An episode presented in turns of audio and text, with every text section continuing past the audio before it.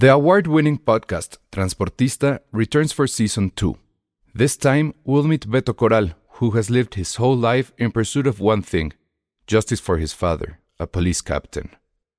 Captain Coral was mysteriously murdered shortly after leading the search block that captured and killed notorious drug lord Pablo Escobar. Listen to Transportista Who Killed Captain Coral? Available on the iHeartRadio app, Apple Podcasts, or wherever you listen to your podcasts.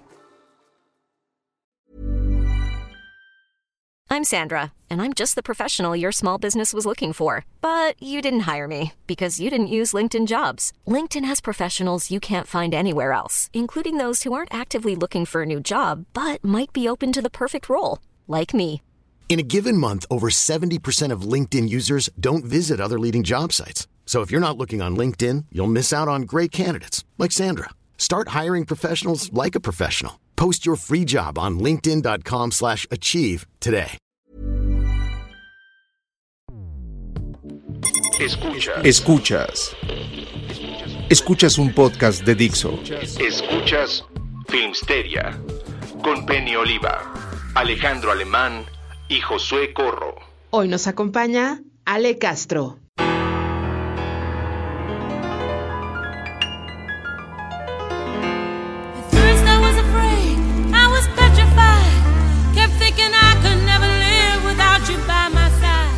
Hola a todos, bienvenidos a Filmsteria, el único podcast que no necesita celebrar el mes del orgullo gay, porque lo celebramos todo el año. No sé si todo el año, pero creo que sí. Somos el único podcast que hace la mitad comentarios fuera de contexto y la otra mitad sí en apoyo y con mucha parte de celebración. Entonces estamos en el 50-50. Exacto. Y ahorita fuera del aire, perdón, perdón para los que nos escuchan en iTunes y en Spotify. Estábamos hablando de las veces que hemos ido a bares gay. Entonces yo comentaba. Ah, bueno, Patti se está acordando ahorita de una. del- pero esa ya la hemos contado. La vez que me quisieron ligar en Morelia. Pero la Ah. vez que fui yo al Marrakech. Que la verdad es que a mí la primera vez sí me la pasé increíble. O sea, sí, sí es. Sí es este rollo de la super, super fiesta. Es como fiesta de, de cliché de película de. O sea, justo de, de película de fiesta gay o algo así, pero se cumple. Eso es real. Pero pues, lo triste fue no me ligaron. Pero, pero, pero, Pero, la siempre segunda. puedes ir a Morelia. En Morelia. Siempre parecer, puedo ir a todo el Morelia, mundo a- se quiere ligar a todo mundo. Exactamente es lo que veo. Pero la segunda vez que fui sí me dieron una rimón y eso sí estuvo muy acá. Sí, porque estaba yo acá tranquilo y de repente, madre, y yo sí me volteo y el güey sí vio su cara así como de, ay, perdón, y ya se fue. O sea, pues sin muy querer. O... Pues yo creo, fue, pues era a ver si respondía, ¿no? Yo supongo. Y pues ya. Esa, esa fue mi, mi, mi anécdota en bares gay, eh, fue al Marrakech. Sí llegué, ¿cómo, ¿cómo se llama el que dijiste, Ale? El El cabaretito. Ah, sí. Ese sí no me gusta. Ese sí estaba muy cliché. Pero tú sí fuiste, ¿verdad, Ale? ¿O tú, Penny? Sí, es que con, con Charlie llegué a ir a muchos lugares que ya no recuerdo. es que Muy bien. estábamos muy mal. Charlie En mi esa- mejor amigo. En esa condición llegabas, muy bien. Sí. ¿Tú. Penny, nunca has ido a un bar gay? Sí he ido, pero no me, perdónenme que esté aquí medio así, pero es que me están escribiendo de algo medio urgente y entonces estoy así de, ¡ah! Este, mm, de, la nada. Sí, sí he ido a un bar gay, me acuerdo que mi primera experiencia fue en la zona rosa eh, y tenía un nombre, de, hecho era muy famoso el kiwi, no, era como un piki. Era, era, era bastante famoso, me acuerdo, no me acuerdo del No me nombre. acuerdo. Pero la verdad es que me la pasé súper bien, me la pasé súper bien, la música estaba increíble. Me acuerdo que mi amiga me dijo, me dio como todos estos tips así de, de, de, di- cuando, si alguien se te acerca, di que eres buga. Ahí fue cuando como que aprendí que buga era este heterosexual. Nunca tuve la necesidad de hacer eso, o sea, como que- ¿Nadie te ligó, Penny? no, o sea, como que todo el mundo estaba muy en su onda, pero lo que sí me acuerdo y las veces, las veces que he ido a, a bares gay y antros gay es que la música está bien padre, o sea, es- de los lugares en donde más he bailado. Sí. ¡Sí! El Kinky Bar. Sí, Justo te iba a Kinky. decir, ¿no era el Kinky? Gracias, Coria. ¿Todavía está ahí? Estaba por el... Según me yo, sí. que Estaba por el um, Estaba por el Ángel ángel. de la Independencia, ¿no? No, ya no está, ya se convirtieron ahí un Ah, no, banco, no. era un banco. Ah, No, pues ahí sí. sí, Esos temas sí se. totalmente al Ah. sistema ese espacio, pero bueno. Ching, qué mal. Sí. ¿Tú, Josué? Yo sí Bueno, llegué a ir a varios desde la universidad, digo, porque conté hace rato que una de mis mejores amigas de la universidad es lesbiana, y para ir a los antros, pues sí me pedía el paro así para no llegar sola y que sus papás me dieran chance. Eso, porque incluso estaba chido porque se- su novia se quedaba con ella, pero para que no se regresaran sola, eso pues ya. Y vivíamos bastante cerca, me dejaba a mí y ya se regresaba a su casa. Entonces como que siempre le das el paro y yo pues sí. Y digo, las primeras, o sea, pero sí fueron varias veces, o sea, fueron por unas 5 o 6. Y, am, y sí, al principio que iba como soltero estaba como de, ah, está cagado. Ya después que iba como con universidad, que veres y eso, también estaba, estaba chido porque generalmente, digo, esto hablo de hace mucho tiempo, o sea, 15 años. Y este, pues sí, o sea, por ejemplo, hace rato estaba platicando con, con alguien de mi equipo que le decía, güey, pues, me acuerdo que ahí me tocaba ir a Don Quintín, o sea, imagínense, poner a dos por uno para las entradas, o sea, dos por uno botellas y cover no pagábamos hombres, ¿no? Pero en que ibas con alguien siempre era bien incómodo porque no faltaba el bastardo, como en 500 Days of Summer, ¿no? Que te estás así con alguien y no llega el güey así a chingar. Era como, dude, estoy con alguien, estoy platicando, güey, fuck off. Y en los, y en los antros gay nunca, nunca, nunca ocurría eso. Cada quien estaba en su pedo, había un chingo, un chingo de respeto y eso creo que en ningún otro antro, digo, en esa ahorita afortunadamente no voy a ninguno, pero sí era muy cómodo el poder estar como en tu pedo y que cada quien se iba respetando y el show siempre era como espectacular. También en esa época pues, escuchaba otro tipo de música, música un poco más comercial y estaba chido. Y creo que la última vez que fui, fui al Baby, porque generalmente la, eh, todo, hasta hace poco mi, mi equipo en donde ir, creo, y esto, y esto, o sea, haciendo como cuentas, pero creo que el único hombre heterosexual era- fui yo durante mucho tiempo. Realmente eran o puras chicas, o, la mayoría eran como, como este, equipo era como, como LGBT todos, bueno, no todos, pero casi. Entonces como que ya al final era como, vamos, vamos, y me tocó ir con ellos como un par de veces a, a, a Baby. Y sí estaba cagado, pero pues ya, ya no estoy en edad de solo estar escuchando reggaetón. Y era como, güey, o sea, está chido porque estaba con ellos, pero al mismo tiempo era como, güey, ya pongan otro tipo de música. Al que sí intenté ir una vez porque también me dijeron, y sí de plano les dije, ¿saben qué? Bye. Sí fue a La Purísima. O sea, Ah, ese no sé cuál es. en el centro, pero o sea, centro. estaba muy lleno, demasiado calor. Es el que estaba antes. Oh, ahí es sí, el que estaba sí sobre no la misma calle del Marrakech. La neta no, no recuerdo, llevamos un poquito, poquito pedos, o sea, no, no recuerdo la neta, pero, pero sí, entre la música y que estaba muy lleno, sí fue de, no saben qué, y la neta de porque iba con unos tenis que no quería que me pisaran, o sea, eso sí también fue, es muy cierto, Ay, ¿no? qué- O sea, no, la neta, o sea, o sea, les sí, dije, güey, sí, los quiero mucho, pretexto. Los quiero mucho, pero la neta, sí, no, no. Todavía el baby aguantó un poquito porque si una parte ya ponían como música un poco más noventera, dos milera de mucho tiempo. Pero ya sí en el Marra me acuerdo que sí estaba, sí estaba, too- era, sí era too much, entonces... El, el Marra sí se, se, se aperraba durísimo. Sí había un momento en que eh, eh, eh, yo, en las paredes lloraban sudor. Bueno, el techo Sí, lloraba sí, sí, sudor. Pero la verdad es que a mí, a mí sí me gustaba mucho porque sí era, era, era, además sí ponían pura música que a mí usualmente no me gustaba, pero pues ya en el contexto es imposible, la verdad. Es imposible no pasárselo bien. Y también me gustaba mucho su onda estética, como por ejemplo este letrero que estaba a la salida que decía gracias por su preferencia sexual. Eso estaba Ah, muy bueno. sí. Y sus pósters tenían ahí un como, no, no me acuerdo, que era como un Cristo o algo así. Pero, y, y ya nos están diciendo que efectivamente el que estaba frente al Marrakech era la Purísima. Era eso, creo que sí. Yo recuerdo que ese estaba todavía más heavy que, que el Marra. Y sí, nunca me metí yo tampoco. La verdad es que ahí sí dije. Sí, no, digo que es la única vez se que ve fui. medio denso. Este, o sea, iba, iba con ellos, pero sí, sí fue como ya, o sea, sí estaba demasiado lleno. Y ya, eh, este, no, no, no la, ni- no le iba a pasar bien. Pero te digo, en el Baby que todavía estaba igual de lleno, pero todavía, o sea, a lo mejor estaba un poquito más... También que yo soy como medio sacatón del todo lo que tenga que ver con el centro lo evito. Entonces son como muchas circunstancias. Pero el baby estuvo bien, estuvo divertido el par, la par de veces que fui. Creo que así fue como un sauna, pero, pero la pasé bien. Entonces, Eran, siempre eran saunas. Ah, la perla. Pero la perla no era gay, ¿o sí? Ah, no, ya me acordé. La perla tenía show de, de travestis o algo así. De estos que cantan. Órale. Ah, también, sí, sí, sí, la perla Sí. llegué una vez, pero Porque la- Garibaldi. Ajá, la trifecta era la perla, luego te seguías al, al Río de la Plata, que ese nada más era bar, pero de Ujú, chelas de ujú. 10 pesos casi. Y luego Para ya te seguías. Ajá, y luego ya te seguías derecho al, al, al marra. Dice Oscar Sánchez, el tío Josué narra sus aventuras y al mismo tiempo se acerca al bloque de vacunación. Como, como, dijera mi mamá, como dijera mi mamá, como ustedes se vi, yo me, yo me vi, y como me ven, se verán, chavos. Entonces, cuando ustedes cuenten esas anécdotas de, ¿se acuerdan que en 2017, no, no quiero hablar de, de la pandemia, íbamos a este lugar? Ya la gente que los escuche, que son súper centenios, de decir, güey, qué oso que iban a escuchar reggaetonerísimo cuando ahorita está de moda el danzón otra vez en 10, 15 años, no lo sabemos. Entonces, no, no, no lo saben. Entonces, no se quejen de esas anécdotas porque igual, lo que está cabrón, sí me acuerdo que cuando también a ese del Kinky fui un par de veces porque en esa época mi jefa, hablo como en 2007, 2008 que empecé a trabajar, eh, ella era como, estaba muy clavada en ese tema, o sea, porque su hermano era, era gay y este, y creo que eso, todos sus cumpleaños los celebró en el, justo en, en el Kinky. Y si era, y, pero en esa época el Kinky, no sé si recuerden, a lo mejor nadie de ustedes fue, era pura, era pura música ochentera, Luis Miguel, Timbiriche.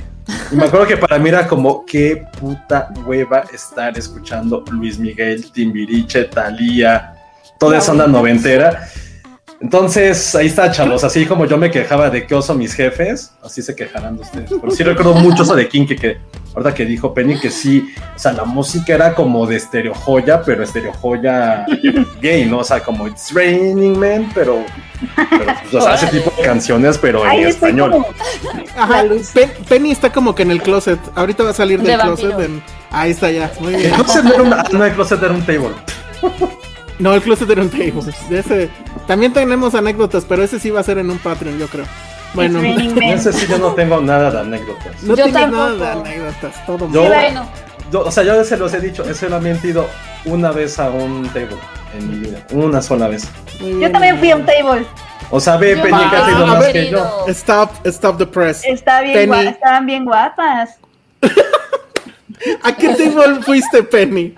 Ahí era uno que estaba en Cuauhtémoc, no me acuerdo cuál era, es que ya estábamos medio ¿En mal. Pero es que Cuauhtémoc? fue en un, en un, o en Insurgentes, pero ya, era Cuauhtémoc o Insurgentes, No manches. pero es ya Calígula. ah, en el norte. el Ah, norte, claro. el- el- Ah, ah, es ¿norte? ¿Norte o sur, Penny? ¿No era el Calígula? Al norte, no, no era el Calígula. Este, y fui, no me acuerdo cuál era, la verdad. Pero fuimos después de, de una cena de cumpleaños de mi primo, y mis primos así como de, ¿por qué no vamos a un Ah, table? Y Había uno nosotros- muy famoso que justo era el Queens que estaba en la Roma, casi por, por la glorieta. No, no Sí. sé si era el Queens, estaba muy grande. Y En el Queens llegué- hicieron una película, ¿no? Mexicana, que hacían un plano secuencia que entraban de la calle al Queens e iban ¿No era creo que por una Nicotina? chica. No, no era nicotina, era una más, más o menos reciente. Sí. Luego, yo- a, a ver si hay alguien igual de viejo que yo. Yo todavía fui a- al famosísimo Touch Me. Pero ese es ese- un, era un table también. Sí, pero estaban sobre insurgentes igual, casi era delante del, del este ¿cómo se llama? El que, el que decíamos Penny, el, de- el tuyo. Bueno, era insurgentes El de- sur. No, del, cal- del Calígula. Calígula. Estaba ¿El Calígula? delante del Calígula. El Calígula que- está aquí en la Roma Sur. Estaba. Escandón. No, pero antes estaba por. No, no, antes estaba por este. Casi llegando a estoy confundiendo. Ajá. Sí, Por que estaba Metro- por- por Metrobús Florida, una cosa así. que ahí también estaba el. Golden Club, se llamaba o algo. Era Golden Ajá, algo. sí. Que ese sí, Sí. imposible entrar porque costaba El, carísimo. el sol- Solid Gold, ¿no? ¿No era El Solid Gold, ándale, justo. Ve, sí Ajá. sabe, Penny. Sí, que- yo, no, yo no sé nada, está cabrón, yo no sé absolutamente nada. Para el próximo- ganas de ir a uno. El No, ya ahorita bueno, ya. Fíjate En que- mi cumpleaños me quería pagar una ida. Fíjate que no hay tanto ambiente, Ale. Es que ese es el problema de los hombres. Tú has ido al Chipandale, ¿no? Al- Sí, claro. Se pone Ah. súper padre porque gritamos y bailamos, etcétera. Pero en el table están como Y sentados. pasas al frente y te bailan. Exacto. Pero en el table están casi, casi teniendo juntas de trabajo en las mesas mientras la chica está así. Pues Se oye, como- para. eh, eh, tiene que seguir produciendo. Mi prima Nunca y yo, uno, mi, entonces eres- mi prima y yo les estábamos aplaudiendo un buen porque hacen cada cosa. Y ya sabes, mi prima y yo así de ¡Wow! ¡Bien! ¡Eres una Oye! Penny la, Wow, la pasó mejor que yo, eh. Yo estaba muy Sí. incómodo. Yo estaba muy incómodo. Ellas- Tú estabas como-. Yo estaba como Smithers. Estabas como Sí, Smithers. no, No, no, Se, lo- se los juro por Dios que sí estaba muy, muy incómodo. qué Yo, oso. Incómodo. platicamos con una chava, nos contó más o menos la, la onda, que, o sea, su historia. o sea, Órale. yo me la pasé muy bien, pero sí dije, los hombres son los seres o más creepy, perdónenme, son los Penny. seres más creepy o raros del mundo porque de plano ahí, o sea, como sin nada, y la chava de lado así, o sea, mínimo le, le aplausos, mínimo le pones atención, no que están ahí Sí. Le pones un billetito. como padrotes así, las mujeres bailando alrededor de ellos y ellos hablando como de negocios. Ay, no, calmen, hombres. O sea, de verdad, necesitan aligerarse un montón. Oye, Cintia, perdón, perdón, Cintia, eso Ah. ya lo conté en algún, en algún podcast porque eso sí pasó. Lo que pone Ah, Cintia de- es ah, 100% Dice Cintia, real. Dice Cintia, Josué, harto del acento de la chica que le Sí, bailó. sí, eso fue muy cierto. Bueno, qué Muy oso, cierto. qué oso, Josué. Muy Oye, cierto, Penny, porque aparte era como papi, yo así de güey. Papi. No, no, o sea, no. Y yo así de, porque aparte yo no quería ahí ir. Yo no quería ir, fui, fui Te casi. decía papi. Sí, güey, ah, no quiero caer en clichés ni en nos van a cancelar, Josué, ajá, piénsalo, ni piénsalo. caribeños, pero pues, güey. Oye, papi. decir, oye papi. Sí, sí, sí. A lo mejor bueno ya. Este, oye Penny, ahora ya que ya haya pasado la pandemia, ya que todo esté realmente bien, tenemos que ir a un, a un table. Quiero ver cómo así le, No, les es que aplaudimos. A mí me gusta muchísimo cómo bailan, se me hace increíble. Yo padrísimas. No, pues sí, pero la pandemia, la pandemia. bueno, ya sé. quedamos. Cintia es nuestro testigo de que vamos a ir a un table. Y obviamente no vamos a llevar a Josué. Josué se va a quedar afuera en el carro. Yo, Pero yo sí, podría no volver a ir, o Ah, sea, no sí. pasa nada. Yo, No yo fui podría. a uno muy famoso de Los Ángeles, creo que se llamaba Pogo o algo así, Órale. o de Clown algo, pero ahí sí estaba loco porque era requisito que sí trajeras tus fajos de, de a dólar Órale. y, y tenías que, o sea, cada, cada chica que salía tenías que aventarle, digo, lo que tú quisieras, pero tenías que aventar. Y al final casi casi ellas agarraban una escoba y barrían todo, así las Como montañas. Hustlers, Qué padre. Justo, justo, de ahí, digo, de- creo que es como Sí, que muy común sí, allá, así es supongo. la realidad. Ajá. Y, y, y de hecho ahí nunca se desnudaban, pero obviamente traían mini bikini, lo que sea. Pero el tema era lo que decía Penny, o sea, sí hacían acrobacias ahí en, en el tubo, o sea, sí era Están una cosa muy impresionante. Entonces, bueno, pues ese fue nuestro especial de LGBT y de tables y, y demás este, escabullidas nocturnas.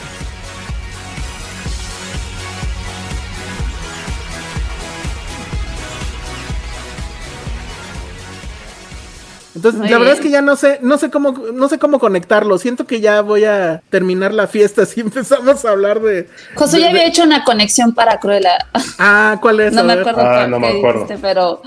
ah, Pues empecemos por Cruella, ya, total. pero bueno, en el Es exótica. ropa bonita, ellas son Ajá. exóticas, como en Corea. Seguramente, ajá, seguramente en el Marrakech alguien ya se está preparando su vestido de Cruella o algo por el Ah, estilo, seguramente. ¿No? La cara pintada que diga The Future. Que eso está padre. Ay, sí, ese va a ser el disfraz de este año de Halloween. Sí, ¿verdad? Ay, sí, se ve venir. Si ya todo el mundo está con The Future aquí, es como. ah, Totalmente. no lo arruinen. Sí. Sí, Oye, sí, hoy, obvio. hoy- hoy leía de, se enteraron de lo de la diseñadora de vestuario que, que sí reclamó porque quieren sacar una línea, una línea de moda como, como co-branding entre Disney y otra marca de, de moda que no, no me acuerdo cuál es. Y Sara. Y, y la diseñadora de vestuario, la diseñadora de vestuario no estuvo involucrada ni le avisaron nada ni nada, o sea, como que Qué o poco. sea, había y pero que es muy común, o sea, que, que se hagan muñecos, que se hagan este disfraces de Halloween oficiales, etcétera, y que las diseñadoras de vestuario, obviamente replicando lo que las diseñadoras de vestuario hicieron, pero no les dan ningún tipo de compensación, o sea que sí es como todo un problema. Y la Wow. diseñadora de Cruella es- hoy, hoy salió a reclamar junto con el gremio de diseñadores de vestuarios como de, oigan, pues ni la involucraron, ni le dieron compensación ni nada, y obviamente la línea de moda va a estar inspirada en el trabajo que ella hizo, ¿no? Claro. Pero hay, Ay, por ahí, por bueno ejemplo, o sea, está bueno que reclamen, pero, eh, o sea, siento que aquí no es culpa de Disney. ¿A, a qué, ¿A qué me refiero? Si durante muchos, muchos años se ha hecho eso, yo creo que haber dicho Disney, pues es algo natural. Qué bueno que está reclamando, pero está reclamando sobre algo que aún no existe. O sea, creo que eso sería bueno para sentar No, bases es y que decir, que- esto va a sé. pasar. No, no, Pero está creo que bueno. es lo lógico, ¿no? Es que, es, es que no sé, justo no sé es si lo le- lógico pero ojo, no y sé si o- legalmente, cuando firmas para estar en un contrato de voy a hacer el vestuario, Ah, te dicen, sí. güey, o sea, legalmente Sí. no puedes reclamar, es como Sí, Josué, nosotros. Josué tiene un punto porque Sí, es como nosotros. el problema, ajá, Josué, el punto de Josué es, es importante porque justo el problema es que en los contratos no se considera eso, entonces están luchando para que se considere porque obviamente a todas luces del sentido común es injusto, O sea, pero sí ejemplo- Josué tiene el punto de que los legalmente así siempre se ha hecho y entonces es como de como que ahorita ya la gente está empezando Sí, a decir, es- "Oigan, pero no es, O sea, Pe- o sea, Penny, bueno, no Penny, bueno, No. sí Penny. Penny podría hacer lo que se le antoje con textos míos de Cine Premier de hace 6, 7 años.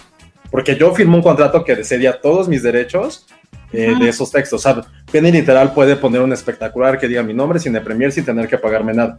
Puede Ajá. hacer un guion con mi texto y no me, va, no me tienen que pagar absolutamente nada. Es- Pero yo estoy de acuerdo porque yo firmé un contrato de colaborador que decía, güey, cedo todos mis derechos. derechos. Ajá. Totalmente. Igual yo, o sea, mis colaboradores tienen que firmar algo que es como, güey, esto es de dónde ir para siempre y pueden hacer con ello lo que quieran. Ojo, no es que esté mal, pero al mismo tiempo es otros.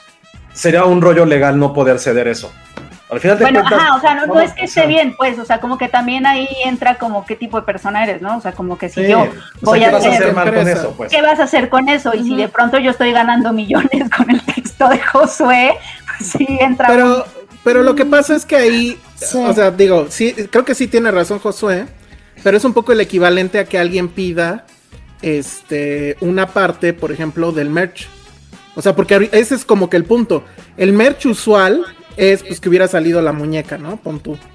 Pero como que ahora sí le dieron la vuelta muy cañón y hay maquillaje, hay bolsas, vi el otro día que había bolsas, hay vestidos y todo eso obviamente va basado, si no idéntico, sí, eh, obviamente haciendo eco a lo que hizo la, la diseñadora de vestuario. ¿Sabes Pero nunca también había, o sea, no recuerdo que haya pasado eso antes. Entonces, pues la verdad es que se vio lenta. Sí estaría bien que por decencia le dieran algo, pero por, bueno, Claro. porque O dice aquí Luis Rubén.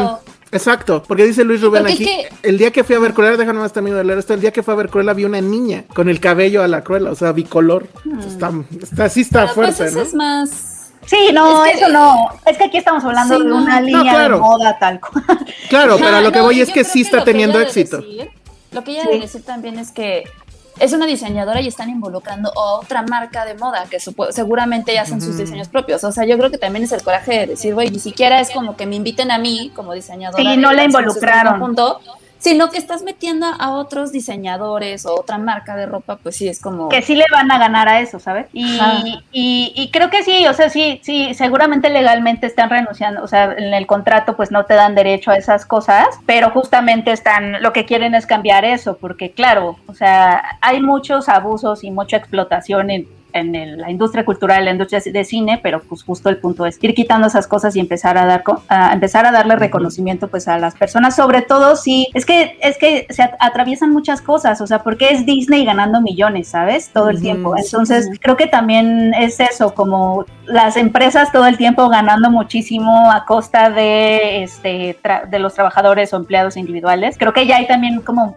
como mucha intolerancia hacia eso. Eh, y está bien, ¿no? O sea, que Pues empiecen es como que no, no, el ratón Mickey no se hizo millonario firmando cheques. Oigan, pero también vale la pena también decir que no todo es así tan cruel. Porque, no, no, porque por ejemplo, Gran elección de palabras, Josué. por X o por Y, supongamos que. O sea, ahí va, lo que pasó con la estúpida de. ¿Cómo se llama esta Solórzano? Lucero Solórzano. Ah, la ya, persona ya, con ya. menos ética y menos talento en este mundo, que es Lucero Solórzano, plagió un texto hace Ujú. unos 7, 8 años. Ay, sí es cierto, ya me había olvidado de ese escándalo. No, yo nunca, yo nunca Sí, olvido la, yo, no- yo nunca olvido esas cosas. Josué. No, no, yo soy súper rencoroso. Creo que, creo que mi único valor, y lo digo como valor, es ser rencoroso porque no olvido a la gente que ha sido culera. Pero o que ha hecho cosas malas. contigo No, en general o con la industria o con la gente. O sea, yo no olvido esas cosas. Sí, soy muy rencoroso. Y se la Pero porque no, pero, pues. o sea, pero no, porque yo intento no ser una mala persona, pero si son malas personas conmigo o con gente que estimo o con cosas profesionales, o sea, ni me mandes tu currículum, güey. Pero, por ejemplo, bueno, en ese caso, la demanda no es contra Lucero, será contra quién, el Heraldo, el- no, No, el Excelsior. eh, eh, Excelsior. Excelsior. Entonces la parte, o sea, ahí como yo firmo un contrato, el quien se echa la bronca no soy yo. Primero es este con quien firmé. Ellos echan la bronca. Ya después a mí lo que me pueden hacer es me corren, pero me podrían correr, pues, o dejar de colaborar.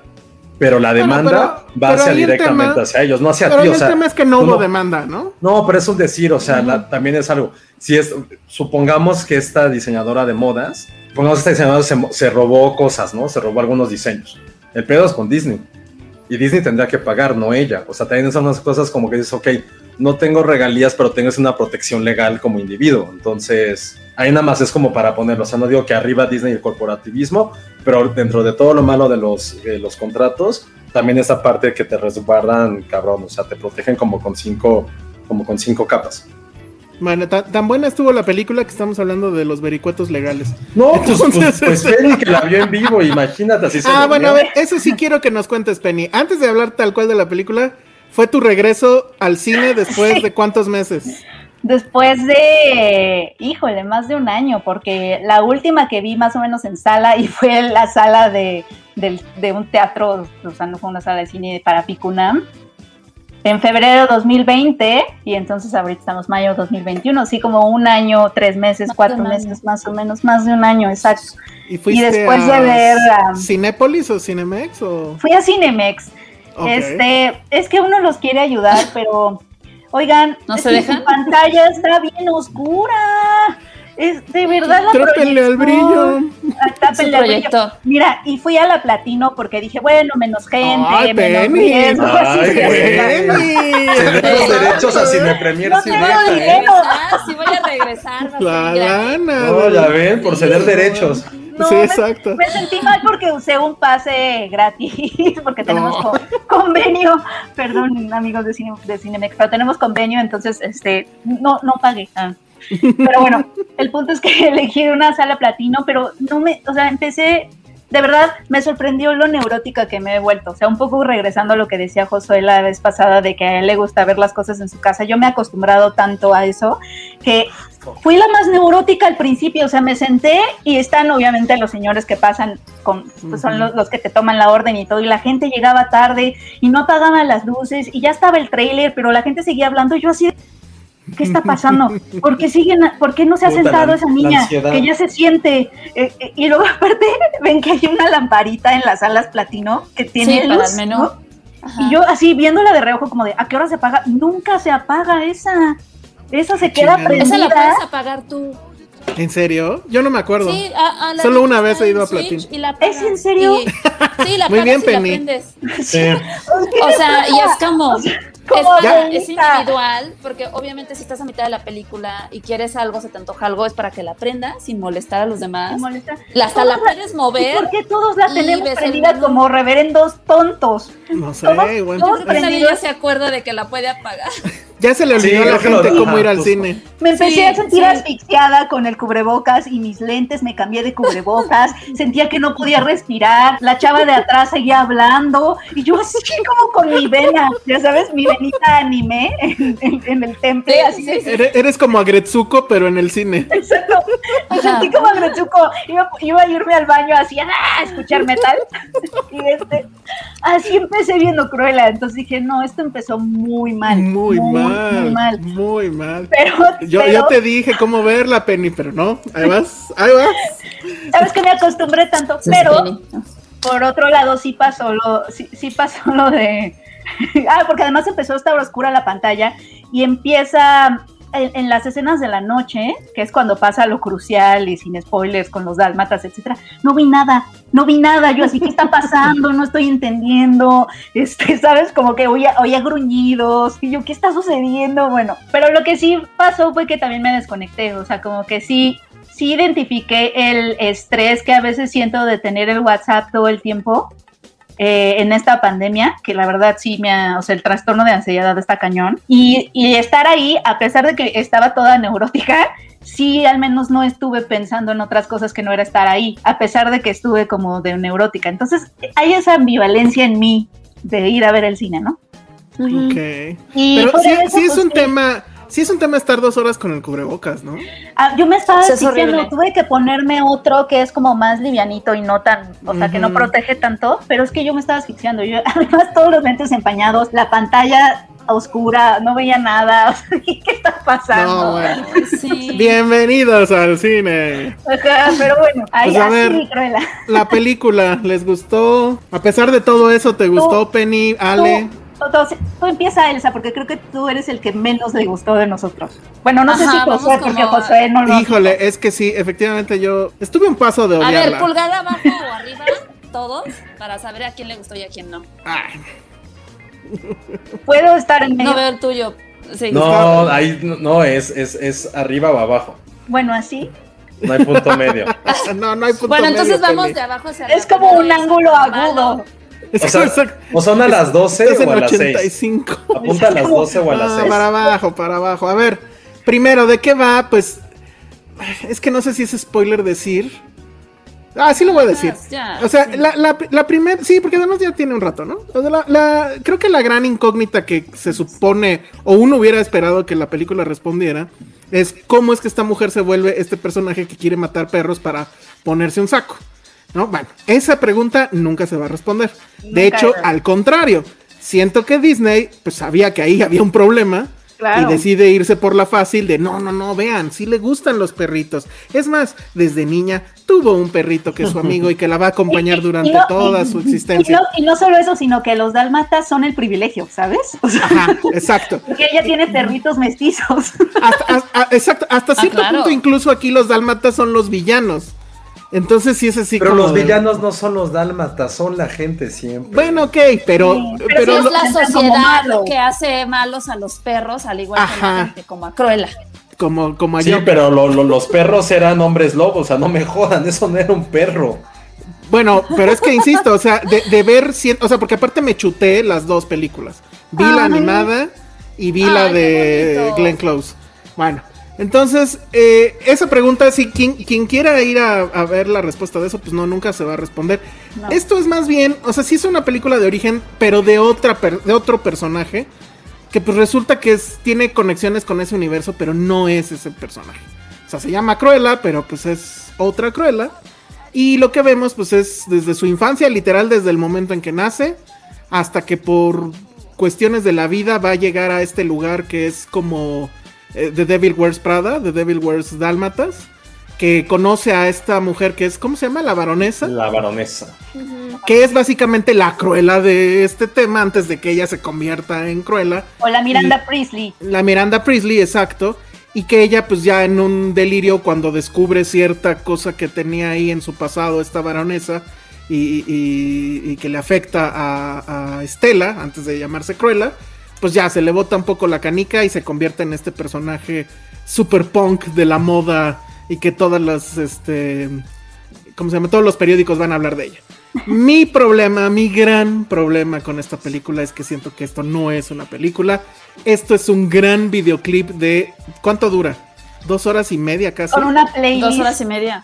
ahí. Es un playlist pegado, pues muy forzado. ¿Se acuerdan cuando hablamos de eh, Suicide Squad? Que cuando iba presentando a cada uno de los personajes ponía una rola increíble y luego otra y otra. Bueno, esto es así. Todos los hitazos de Universal Stereo pegados uno tras otro, tras otro. Y es que, en serio, no hay momento en que no haya una super rola de fondo. Y entonces ya yo me desesperé completamente y dije, no, es que esto es una tontería. La emoción la está dando la, la rola, no las imágenes, ni el guion, ni las actuaciones, ni nada. Yo lo único con lo que me quedo es con los se- secuaces o sus amigos ladrones, que es muy a la Brothers Bloom, ¿no? Todo ese rollito, porque bueno, la película es un haste movie. Y ellos dos, Paul Hauser y no me acuerdo cómo se llama el otro, Fry, el flaquito. eh, a mí me parece que eso, para mí y los perritos, creo que fue lo más disfrutable. De hecho, a mí me funciona más como película de origen de ellos dos que de todo lo demás. Entonces, la verdad es que a mí, yo sí estuve a un punto de odiarla. Pero bueno, van, van ustedes, van ustedes, van ustedes, que sí la, les gustó. Básale para que haya uno y uno. Ok. A ver, o sea, creo que. o sea, o, o sea, sí rescato cosas que dice Elsa. A mí la película sí me gustó, porque al final creo que es entretenida. Sí tiene todo un desfile de clichés absurdos. Eh, coincido con lo que puso Adriana hace ratito. Al principio la voz en off es puta, castrosa. O sea, llega un punto en el que dices, güey, ya, ¿no? Y aparte de eso, o sea, de decir en general que digo, está bien, o sea, porque también yo, yo la intenté ver separada con todo lo que con todo lo que venía atrás, ¿no? Y, y, yo he dicho aquí muchas veces que Lo siento un Dálmatas, la animada, es una de mis películas favoritas.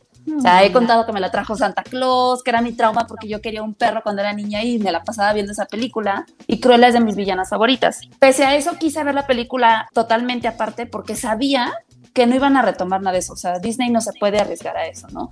Y obviamente la forma de blanquear a esta villana fue hacer este meet de Joker versus el diablo viste de Dálmata, ¿no? O sea, es la sociedad quien nos hace malos, los- la injusticia, los jefes que nos tratan mal, la pobreza incluso, ¿no? Y creo que, creo que, o sea, y, y, bueno, rescato un poquito de eso, que, que justamente nos muestra esta tendencia aspiracional, que es lo que ha- que- creo que es lo que Disney ha llevado como, como su guía, es, es a mostrarnos historias aspiracionales, con un poquito de lo que pasa en la actualidad, de que pues vemos a, a los famosos influencers y queremos ser como ellos, ¿no? Y pasa con esta, con Cruella, que, que pues, sueña con ser, o sea, vivir una vida en la que, no sé, el glamour superficial, ¿no? A mí la verdad es que sí hubo un punto, me, me pasó que con lo, con lo de la música que dices, el vestuario y demás, que el vestuario se me hace hermosísimo. La verdad creo que es lo mejor de toda la película, el vestuario. Este, me pasó un poco que al principio era como, no entiendo en qué época estoy, o sea, no, no sé si estoy en los 50, no sé si estoy en los 80, de repente siento que estoy en los, o sea, no sé, como que yo y una mezcla que es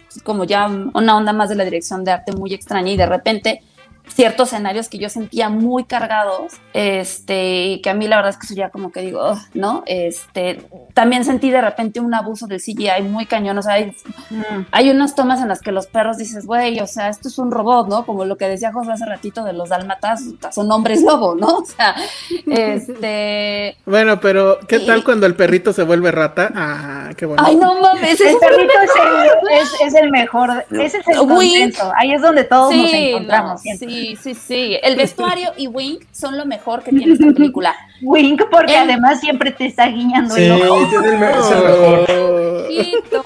Es el mejor Entonces- perrito desde Hachi.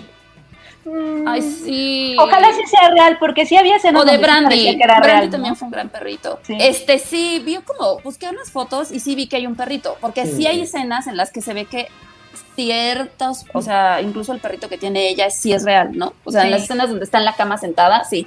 Pero obviamente, por todas las cosas que tiene que hacer el perro, pues no podían, me imagino que le salía más barato hacerlo en CGI que estar entrenando la. No, y por el tema animal, de ¿no? crueldad animal Pues y sí, sí se ve sí. baratito. Sí, sí, Sí, pero sí siento que de repente hubo ahí un abuso.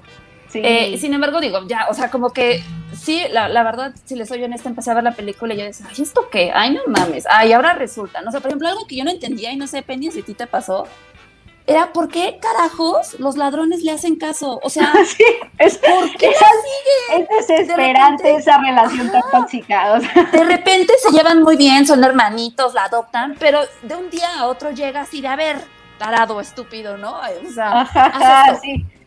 Sí, Bueno, pero- Porque pero siguen uno- pensando o sea, que es su hermana, siguen queriendo. Ajá, pero sí se, sí se dice eso. En algún momento él dice. O sea, no nos hables no. así, ya estuvo. Y creo que es el No, pero que le se lo dice dice ya. mucho después.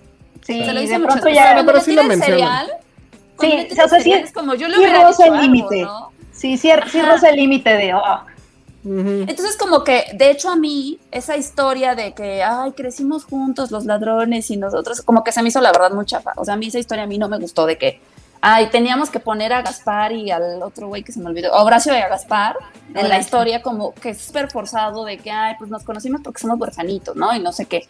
Este, y también esto que nos decíamos, que decíamos hace, creo que el podcast pasado, Penny, que esta onda de que por qué, o sea, la mujer siempre tiene que tener ahí como un trasfondo y no puede ser, o sea, como que tienen que explicar por qué una mujer no puede ser mala porque Exacto. quiere o porque sí, o sea, como que es... Porque Sí. son madres y vírgenes. De por ahí, ajá, exacto. De ahí hay un problema, ¿no? O sea, de ahí, Sí. de ahí ya teníamos como esta baja expectativa un poco de que sabíamos que esta, que el personaje que nos iban a presentar no iba a ser el que, el que vimos en el clásico animado, porque en el, el del clásico animado es una sociópata, es alguien que despelleja perritos para hacerse un abrigo, ¿no? O sea, no hay forma de que eso no sea un sociópata. Y No, y sabíamos que... rescatan, Ajá, sí, no, Ale, y perdón. No, no te preocupes, nada más, esto es lo último que digo. No, y creo que lo único es que sí de repente rescatan ciertos elementos de la cruela, pues que todos conocimos, ¿no? La forma loca de manejar, el agarrar e insultar a los demás, que a mí, eso a mí me encantaba, a mí me daba muchísima risa cuando manejaba y los ojos que le dibujaban, o sea, como sus sombritos así, ya sabes, como tipo Burns, de repente, es increíble. Y que uno, son esos guiños que creo que para los que crecimos con esa película, pues lo, lo agradeces, ¿no? Al final, pues sí, me, la pasé bien, me divertí, o sea, ya como quitando todo eso de, ay, a ver, deja de sobreanalizar, es Disney, es una película para niños, este, o sea, sí me, sí me la pasé bien, me divirtió, sí la volvería a ver, este... Pero sí, no. también creo que bájenle al high de es lo mejor este live action que tiene Disney. O sea, creo que no es para tanto. O sea, es como, güey, O, cálmate o- un poco. o- o quizás sí, pero tampoco la vara está tan alta, ¿sabes? O sea, creo que, creo que ese Sí. es también el punto el con los live actions, que sí es, sí es el más soportable, siento, o sea, o el más entretenido. Yo, yo sí diría que me entretuve hasta eso. Pero a ver, Este, ahí nada más pero- pregunta, pregunta rápida. Este, ¿el del libro de la selva se considera live action? Porque creo que ese sí le sigue O sea, ganando. Sí, Sí. sí, Pues era pero lo que pasa con eso es que están... el niño, ¿no? Es- exacto, todos son animados excepto el niño, por eso pregunto. Pero como película yo la encontré muchísimo más disfrutable que esta. Lo que pasa es que lo que es el libro de la selva, este, el Rey León, son casi Ah, casi Rey León, copias de las Ajá, son casi justo. casi copias de las animadas. En cambio, Mulan, Cruella nos presentan una historia totalmente diferente, ¿no? Que creo que para mí Mulan es como la peor que ha hecho Disney, seguida de La Bella y la Bestia. Sí, creo. Mulan es una cosa. Es que también esto sigue a Mulan. O sea, creo que también este, o sea, es una vara que sí pasó porque de verdad era inconcebible que no pasaran la vara de Mulan. Entonces también hay muchos factores externos que siento que le benefician a que Cruella sea, este, ahorita esté teniendo tanto hype también, ¿no? Sí. Este, O sea, Mulan- Sí, y Mulan ya es las como el live do- action de Mulan es como el 2020 y Cruella es 2021. O sea, cualquier cosa va a ser mejor que Mulan. O sea, cualquier Sí, cosa va a ser mejor que el año que pasado. ser. O La Bella y la Bestia, que yo me dormí tanto tiempo en esa película. Y lo que decían, Yo ¿no? también. Habla de que son copias de plástico y se sienten de plástico, casi, casi. Sí, o sea, no, sí, no hay vida, está como todo súper estéril. Y ahorita O sea, que- con Cruella no sentí tanto eso. Tengo ahí Creo todavía. que esta la podríamos comparar únicamente, si acaso, con Maléfica, porque fue una propuesta de Yo- traer la vida de una villana Yo pensé en Maléfica. completamente nueva. Ajá. Es que sí aplican el maleficazo porque. Eh, Justo, sí. Aplican el maleficazo porque otra vez te ponen al cuento infantil, como que es lo que a ti te contaron, pero esta es la versión oficial y no es como te Pero lo esta es la contaron. verdad, ¿no? Sí. Eh, y este personaje al final, de, o sea, y, y eso, el maleficazo es, voy a desmentir lo que tú crees que esta persona hizo, y es básicamente lo que Cruella, lo que Cruella hace, sin spoilers ni nada, desmiente lo que tú sabías del, del personaje. Y a mí también desde un principio me, molest, me molestaba el asunto de que seguramente no iban a explorar una sociópata y tal cual no lo hicieron, porque ella, a pesar de que puede ser cínica, muy individualista, este, tiene una, una personalidad fuera de serie, etcétera, ella es leal, tiene sentido de, la, de familia, tiene sentido de la lealtad, tiene capacidad de remordimiento, le gustan los perritos, es decir, no es una sociópata porque nunca Disney nos va a presentar una sociópata y nunca la va a explorar. Entonces es otra vez una historia de vamos a redivir a la villana. Eh, y creo que sí tiene que ver un poco con este problema cultural de que, o sea, ya clavándonos un poco, este, de que sí nos cuesta mucho trabajo tener villanas mujeres, ¿no? Como que siempre, este, tienen que estar despechadas de alguna forma o tienen que estar vengándose de alguna afrenta o algo así, porque no puede ser que sean sociópatas. Este, eso es lo que está raro. Eh, pero bueno, yo iba con mis expectativas muy bajas porque ya sabía que, y aparte iba en mi neurosis y ya sabía que no iba a encontrarme eso y ya iba molesta con este, con la existencia de, esta película desde el inicio, pensando en voy a ver una historia de redención. Y sí, pero como me esperaba eso, a mí lo que me molestó más fue un poco lo que eh, no me la pasé tan mal, o sea, sí quiero matizar, no me la pasé tan mal como Elsa, sí me entretuve mucho más que las que ya dijimos, eh, porque la vara también estaba muy baja, pero creo que lo que sí me, me chocó es que siento que es la misma historia de mujer badass que hemos visto N mil veces, y creo que la película justo se sube a todo lo que es popular, o sea, como que, ¿qué hay ahorita de popular? No, pues este es feminismo, girl power, pero Sí, también la ¿qué playlist está de de moda? hitazos, ¿qué está de moda? También la playlist de hitazos, ah, pero las historias de orígenes de superhéroes están también de moda, ah, pues que también sea eso, este, ¿sabes? Es como todo eso en una bolsa. Y, y sí se siente un poco eso, que es muy derivativa de muchísimas tendencias que hay ahorita. Eso, eso me, medio me, me sacó de onda. No me hizo odiarla, pero sí me hizo como, como pelar los ojos un par de veces, como de, oye, aquí viene el diálogo feminista de, querías que yo fuera socialmente a- a- aceptada, ¿verdad, mamá? Porque eso es lo que querías para mí. Entonces, no, o sea, el que, o sea, el que tu mamá haya querido que te importaran los sentimientos de los demás no quiere decir que, que, que, que, te- que- que es- que- que quería que fueras una mujer dócil y servil del sistema, sino quería que fueras una mujer que disfrutaras de tus relaciones con amigos, Sí, etcétera. claro. O sea, no es lo mismo, o sea, no nos equivoquemos. Y es, es- ese tipo de cosas son las que, las que a mí me saltaron. Pero me encantó el perrito, me encanta Emma Thompson.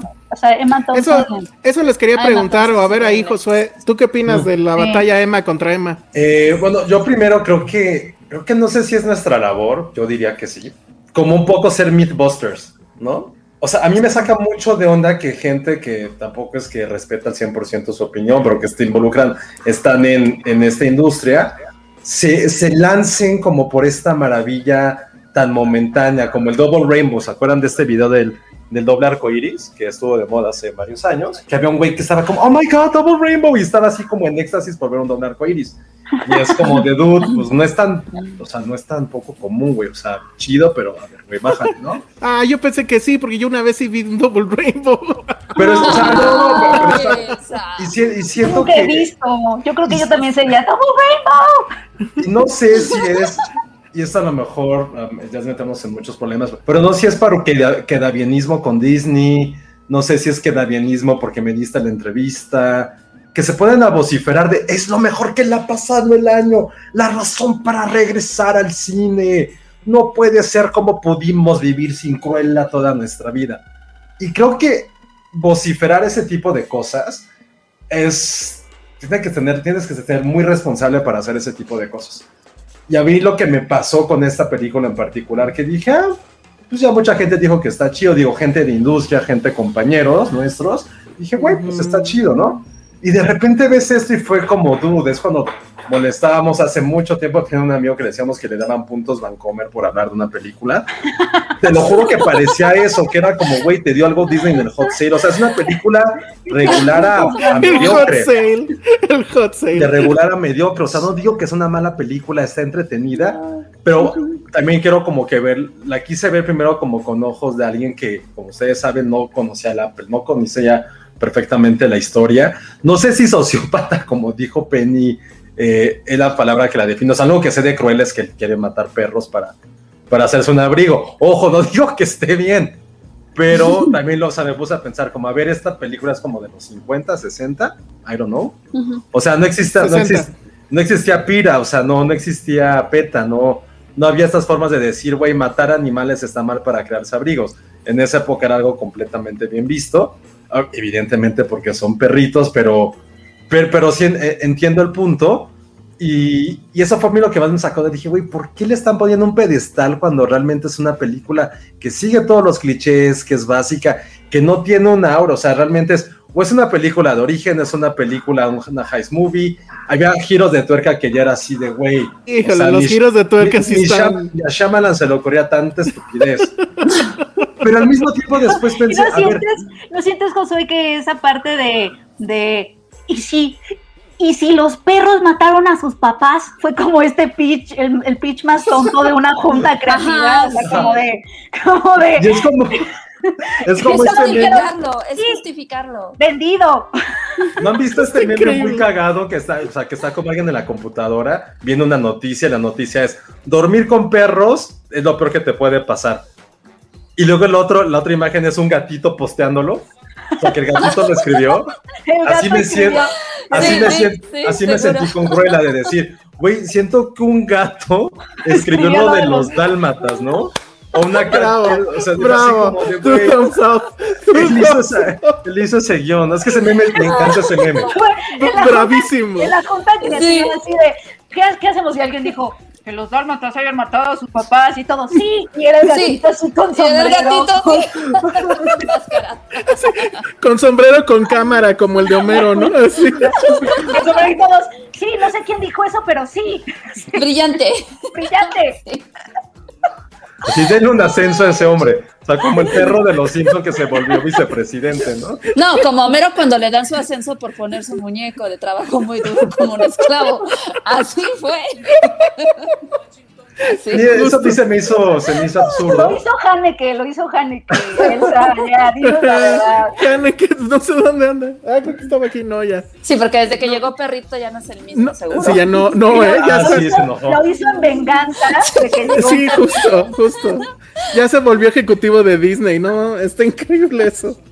Y ya, Sí, pero, Bravo, bravo, bravo. y ya hablando como en sí de la película, o sea, siento, hay una frase que me gusta mucho que dice Emma Thompson, que qué pedo con Emma Thompson, creo que es la única persona en la faz de la Tierra junto con Keanu Reeves que entre más viejos se ven mejor. O sea, Emma Thompson es como, wow, eres la máxima, es que ya no es MILF, es como GILF del mundo, que qué guapa se ve. Pero dice una frase que voy a tratar como de citarla porque no la, no la recuerdo, que le dice, si necesitas hablar de poder es porque no lo tienes. Y yo, por ejemplo, no soporto la frase que dice Emma, eh, Emma Stone, bueno, Cruella, y que ha sido como también están espectaculares, ¿no? Que es como, soy mujer, escúchame ru- rugir o escúchame Ah, hear me sí. roar.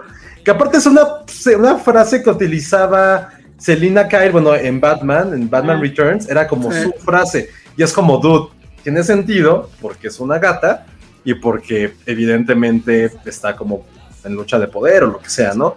Pero esa frase a mí en particular es como, neta, tienes que sacarla. Y es la tercera frase de la película cuando está, en un, está hablando en voz en off, en un flashback, que es como, güey, ya no estás planteando desde aquí que eres la una mujer hiperpoderosa.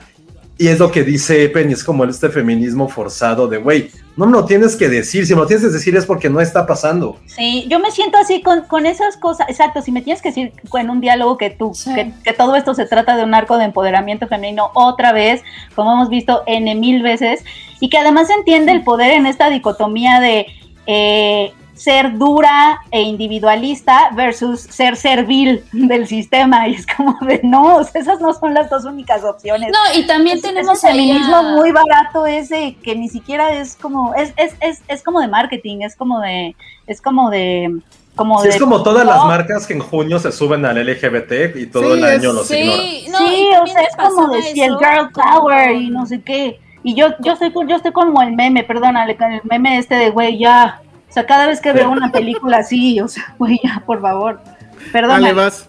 No, no, me pasaba también con, la- con el personaje de Anita, que igual también, porque todos se tienen que conocer desde niños, así como, como los mopeds crecen juntos y ya después hacen ¿En, qué ciudad O sea, viven? Sí, o sea, aparte es así, micro, Como pero los bueno. mopeds. Sí. O sea, me pasaba mucho que es como, a ver, no entiendo su amistad, o sea, solamente te detuvo la pelota una vez y ya por eso se arriesga la- el pellejo en el trabajo y hace lo que ella le dice y le truena su los dedos y escribe esto para mí, o sea, como que no entiendo esa relación, es- o sea, sí me, me enojaba porque es como, güey, ¿por qué? ¿Por qué lo haces? O sea, Sí, y el, Porque, el o final sea- es un maleficazo, o sea, no les, o sea, no lo vamos a spoilear, pero el mero final, lo que pasa al final, final, final, es como de, ay, no, por favor, o sea, de verdad, ¿por qué O no sea, me la- dejar ser un poquito mala? Un poquito, o sea, un poquito.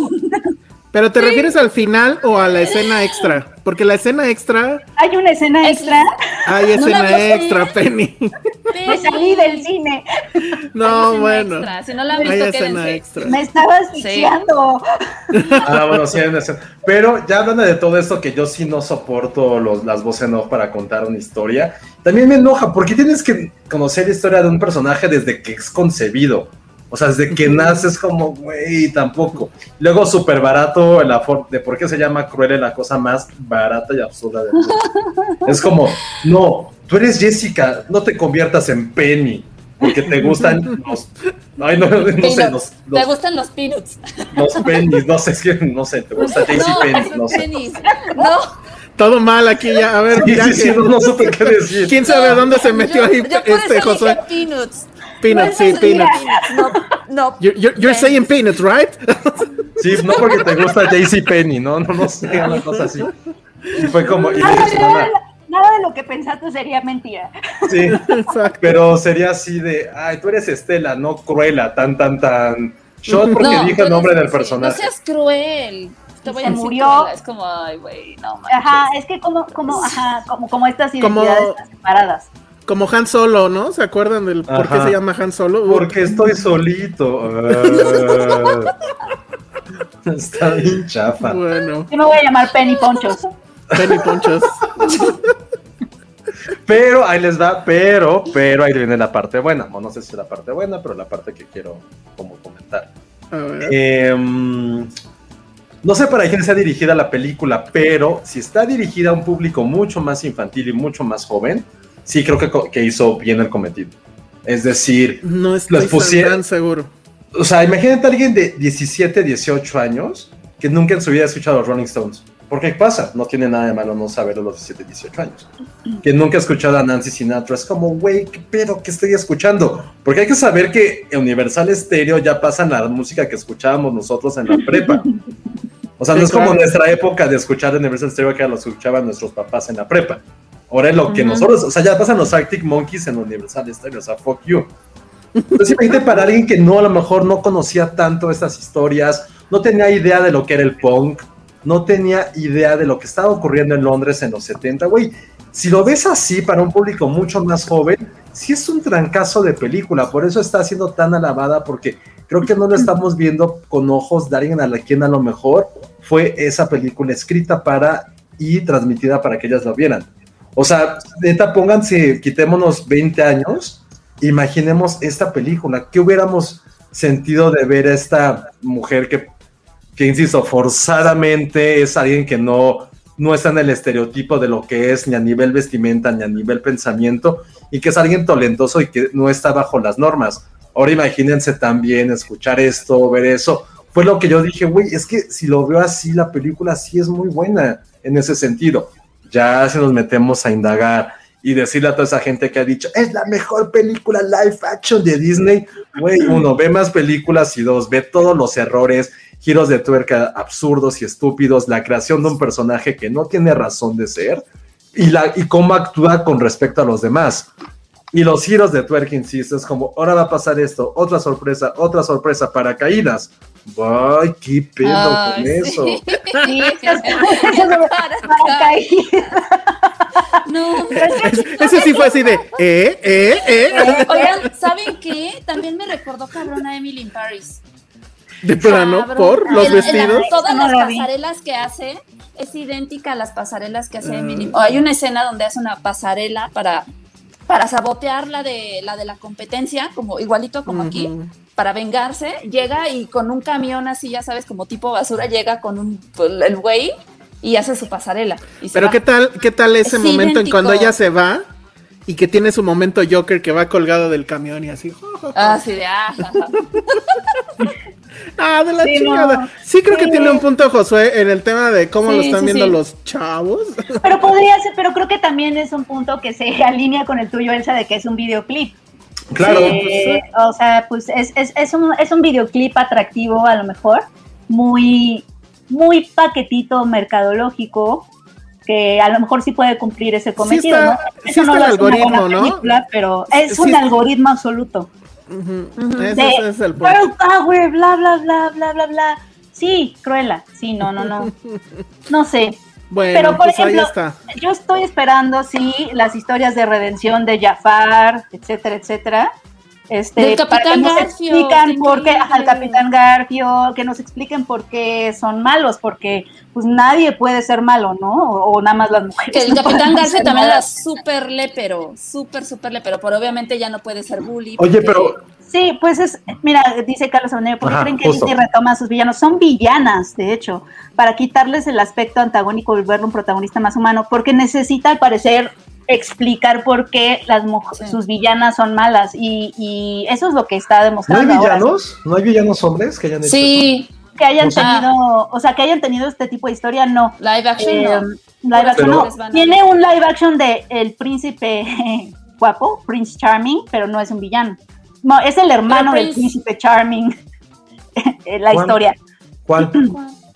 El de la, creo que es la, o sea, le están diciendo Prince Charming, pero no sé si es eh, el de todos o el de la Cenicienta nada más, pero se supone que se va a tratar sobre su hermano, Ah. como su hermano, su Ah, hermano no es igual, van a ser, Ah. y su hermano no es igual de bueno en todas las cosas que Oye, su pero es- ese- eso que estás contando salió en, en la serie de Once Upon a Time en un capítulo donde explican por qué hay un Prince Charming, tiene un hermano gemelo que es malo. Y le explican todo por qué. O sea, van a hacer la película basada en ese capítulo. Supongo, lo que no sé, contando. porque sí tiene que ver con The Once Upon a Time, tiene todo que ver Sí, Disney, sí, porque Once Upon a Time es de Disney. Ujú. Yo creo que sí, pero sí, o sea, creo que ese es el, así es como yo lo veo, como que no están dejando a las villanas ser villanas, este, por alguna, digo, porque necesitan también sacarle dinero a sus propiedades. No, y aparte Si nos vamos- no era- nos vamos no es- muy profundo a la cosa, el punto es que necesitan explotar sus propiedades de alguna forma. Pero Pero que, por ejemplo, ¿qué personajes de Disney son hombres villanos? O sea, Garfio nada más. Jafar, Garfio, Garfio, ¿quién más? este, Úrsula es mujer. Ulfa. El de Hércules, este, este. ¿Zeus? ¿Cómo se llamaba? No, Zeus Es es, Hades, bueno. ¿no? Este, Hades. Hades, Hades. Bueno, pero ese no cuenta como villano per se, es algo mitológico. Sí, exacto. No Pero sé ya, qué más. bueno, y Pero ojo, pero entonces voy a, voy a- El de voy a- voy a hacer otra pregunta. ¿Cuáles son las villanas famosas de Disney?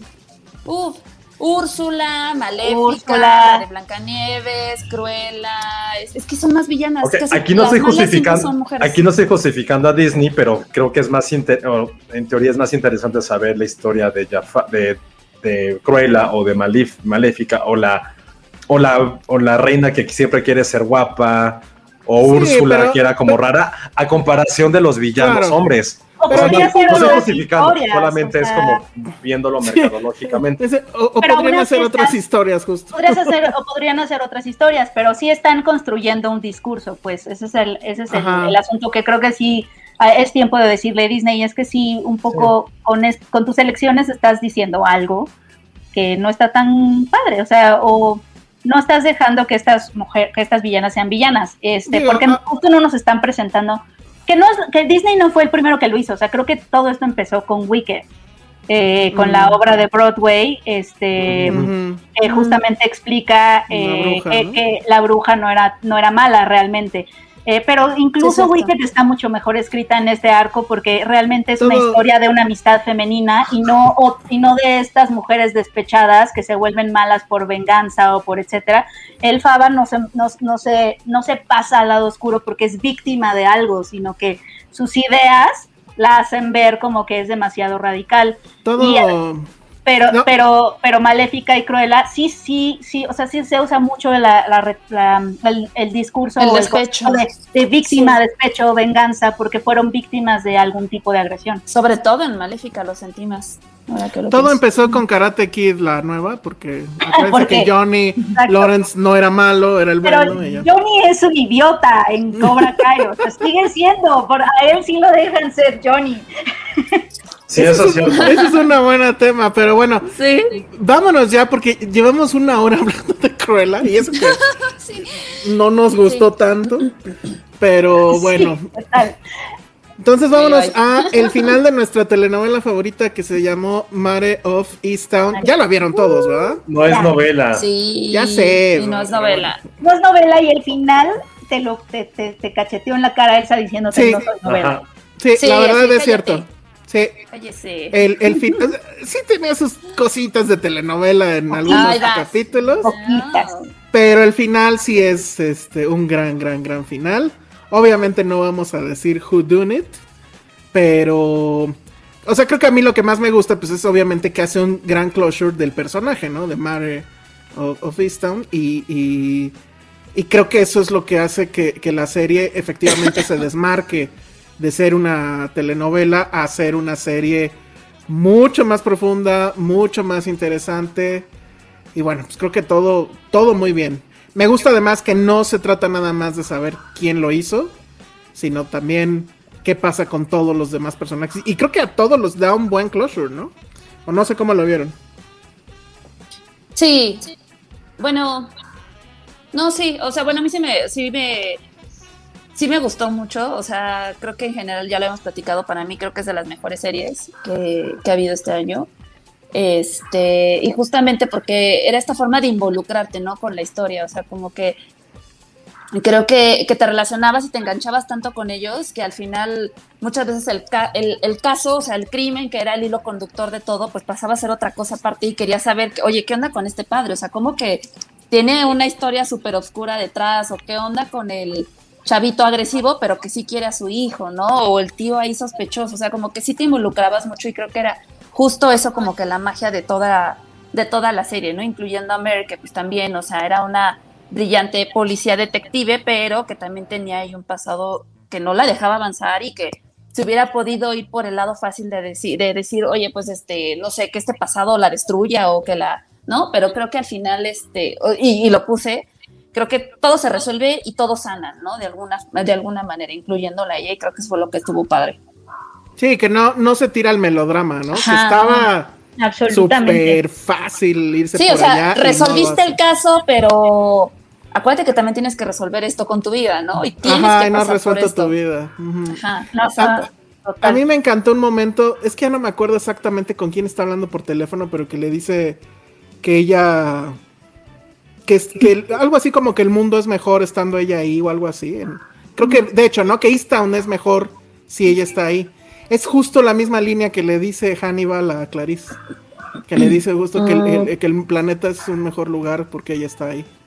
Sí tiene estas cosas que me dije, recordaron al claro. silencio de los inocentes. Sí, sí, sí, tiene, tiene. mucho que ver. Cuando entra a la primera casa donde está, tratando de rescatar a personas ahí y todo, es totalmente el silencio de los inocentes, eso. Eh, y sí tiene como mucha, mucha, mucha onda de eso. Y mí también por los escenarios fríos, ¿no? Ajá, También toda esa fríos, fotografía es... Exacto. De y el hecho y el hecho que sea ella no o sea yo siempre pensé de- de- de- desde el primer capítulo y creo que la vez pasada se los había dicho que a mí me parecía que esto o sea en mi mente era que hubiera pasado con Clarice 20 o 30 años después no sé no Sí, y que eso está muy padre, porque creo que justo lo que, lo que nos presenta es un personaje. eh, es que todo el tiempo también la vemos atravesada por la maternidad. De hecho, o sea, como el. el lo que me gusta mucho de la serie es que, y el final creo que sí lo deja muy claro, es que tiene todas, muchas capas, ¿no? Como una cebolla. Está la, está la, obviamente la trama más obvia, que es la del asesinato, la- este, el misterio, el who done it, Luego ya habíamos hablado cómo eso era un poco la superficie del estudio de personaje de Mare, de su familia, de su duelo, de quién era esta mujer, o sea que realmente era una puerta a conocerla a ella.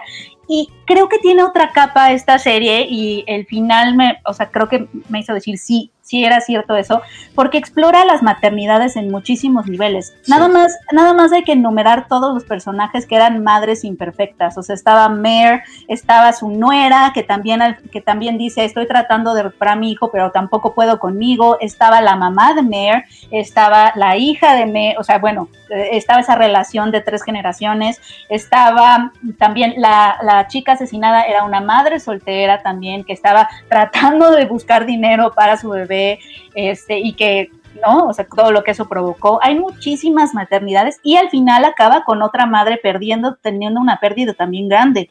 O sea, es el dolor de, de, de la maternidad, lo imperfecto que puede ser. Hay un diálogo muy este revelador que tiene Mar, Mare con, su mamá al final, en donde la mamá le dice, pero yo ya me perdoné a mí misma. O sea, es sobre la maternidad sí. y todo lo que te tienes que perdonar a ti misma al ser madre. De eso se trata esta, esta serie. Todas las cosas que vas a tener que terminar pe- perdonándote a ti misma por las cosas que hagas como madre. Y es- eso me pareció que esas tres capas se juntan perfecto al final. Tanto la, tanto la trama policíaca como el estudio del personaje de Mare, como la, la exploración de la maternidad, todas en- encuentran, convergen al final perfectamente y empieza Mare, eh, ah, también tiene una amiga a la que le ayuda a recuperar a su hija y creo que es perfecto que a, a una amiga le devuelva a su hija mientras a otra pues pasa otra cosa ahí con ella, ¿no? O sea, creo que es una Sí. simetría muy bella esa también, muy dolorosa. Eh, y es este, esto de, eh, hay un libro que, que ahorita anda dando como mucha vuelta, eh, que se llama Azúcar Quemado, de- que habla justo sobre la maternidad, y esa metáfora me gusta mucho, el azúcar quemado de la maternidad, o sea, cómo lo dulce se vuelve amargo, cómo, Amargo. cómo lo dulce puede esconder también muchísima amargura, y, este, y creo que de eso se trata esta serie, tal cual. Este comentario de JC Mar me parece que es increíble. Lo que más me gustó de la serie es que por primera vez enseña que la terapia sí funciona. Todos Sí. a terapia. Todos la verdad a es que sí, o sea, ese es un gran mensaje. Eso está muy, muy bueno. Luego lo otro es este que según, digo, no sé si sea cierto o no, pero según HBO sí fue la el episodio más visto en de, de todos los HBO Originals. Ah, sí, es cierto. Aunque dicen que de los que están en HBO Max, pero supongo que son todos, ¿no? O no sé si lo está contando a partir de la plataforma, pero bueno. Dice Alfredo Yo creo, López. ¿no? Porque superará Game of Thrones. No, nada supera Game of Thrones, ni nosotros. Bueno, pues ahí está. Y de hecho A voy a, hacer, a ver. voy a hacer una comparación con algo de Game of Thrones antes de leer este comentario. Ok. Creo que desde, mm, desde Game of Thrones no sentía un episodio final que me pegara y me doliera tanto como el episodio 5 de esta serie. O sea, sí, sí estuvo Ay. horrible, o sea, Sí. lo que pasa en ese último, que, que ojo, ahorita por ejemplo también otro comentario que, que nos pone Ericito. Está al nivel de joya de la, de la misma de HBO True Detective, obvio temporada, creo que sí. Creo que, no sé si recuerdan esta épica, épica escena, un plano secuencia que es como un raid en una casa de drogas, en que están los dos detectives y son como 10 minutos de pura acción, acción, la cámara moviéndose por todos lados. Esta escena del final del capítulo 5, en el cual los dos detectives entran a la casa de, una, de un posible sospechoso, es una maravilla, sí es tensión, tensión, todo lo que Sí. ocurre, no sientes, o sea, sientes que es algo real. Y ese final, puta, sí, sí me destrozó, o sea, me, me, me dolió muchísimo, o sea, sí, sí tuve que preguntar qué había pasado porque no quería vivir con la angustia, no quería ver en vivo o en la tele Sí. lo que había ocurrido. Eh, y además de todo lo que, de lo que platica Penny, creo que sí, sí de esas series que agradeces, porque generalmente lo decimos, ¿no? Esta miniserie pudo haber sido una película, pues maybe, pero aquí sí ves cómo evolucionó esta, esta serie completamente. De los primeros dos o tres capítulos, que es como, güey, ya son dos crímenes al mismo tiempo, crees saber quién es sospechoso, porque es así con su mamá, qué hueva, la, qué hueva la historia de la hija, que eso creo que fue para mí el único gran pecado, sí fue la, la historia de la hija, ¿no? Sus romances es como... Pero está bien también cómo se desarrolla con lo de su hermano. Sí son, hay diálogos y escenas súper fuertes. Y creo que también lo que te deja es pensar en las situaciones tan comunes y corrientes que nunca, que nunca, nos, da- que nunca damos por sentado, ¿no? O sea, ¿qué ocurre cuando te enteras cómo murió tu padre, las infidelidades de tu mamá, cómo evitas al final crecer como siendo tu madre? Y creo que para mí algo que sí es muy, muy fuerte es, por ejemplo, lo que ocurre con... ah, es que va a ser spoiler. Bueno, no, creo que se sabe desde como capítulo 3. No, no, no. Que el bebé... Hay mucha gente que no, lo ha visto, ¿eh, pero Josué? ese es episodio 3, o sea, ahí sí lo siento. Ujú. perdón por ese Pero que ni siquiera la modo. visto, se están esperando HBO Max. Ay, lo siento, pero es que si vamos a analizar algo, tenemos que analizar. Ok, va, va, va. Ok, ok. O sea, cuando se entera Abusados este ahí, chico, ¿no? Nos arriesgamos. cuando se entera este chico, eh, Dylan creo que se llama, no me acuerdo, que el bebé no es suyo, pero sus Spoiler. papás quieren estar con él, pero él, él lo quiere. Entonces, ¿qué haces cuando, cuando quieres a alguien que te enteras que no es tuyo? O sea, ¿qué pasa con eso? Es como esa gran película de Coraera que se llama Like Father, Like Son, en la cual intercambian bebés y es como, güey, ¿cómo, ¿cómo la gente o cómo haces tú esta visualización interna de decir, güey, quiero a alguien, pero no, hacen, no acaba siendo mi hijo? ¿Eso, eso qué? qué? ¿Qué pasa?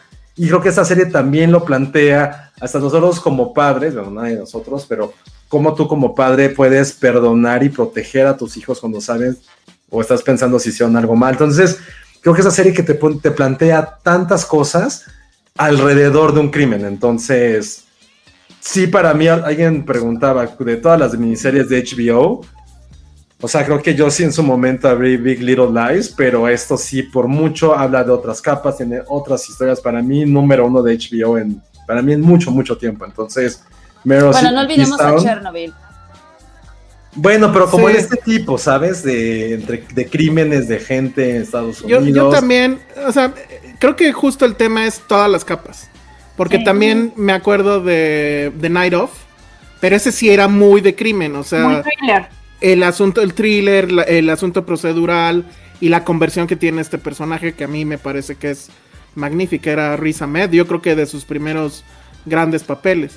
Pero sí, y, y creo que Sharp Objects y, y ¿cuál otro decían? Este, Big Little Lies. Eh, Big Little son- Lies. Big Little Lies está, esa sí, pues novela, ¿no? Hasta The Undoing. Hasta The The Undoing. Eh. The Undoing es la peor, ¿no?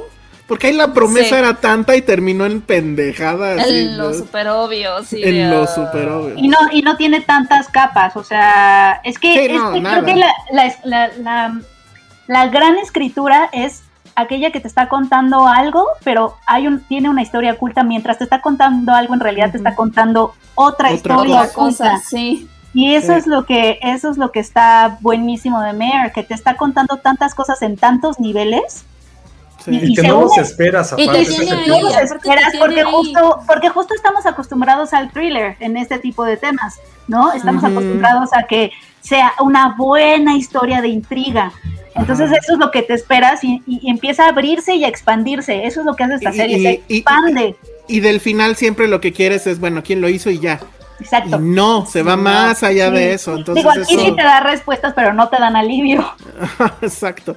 Dice Alfredo López, el final de Mare es idéntico al de otra serie que se llama Broadchurch, que está en Amazon. Eso está bueno. ¿eh? Eso ya, ya me dio mucha intriga. Muy bien. A mí también no, no lo he visto. Bueno, pues entonces ahí está. Eh, pues está en HBO ahorita. Si lo contratan en el Go o lo que sea, pues la pueden ver. Y si no, pues espérense a final de mes con, con HBO Max. Este, que bueno, en la, emisión pasada ya vimos que si compran el anual, básicamente está a 100 pesos el- al mes. Que sí es un cambio a los 140 y pico que cobraba ahorita eh, HBO Go, ¿no? Entonces, bueno, para lo- quienes no la han visto, pues ahí está.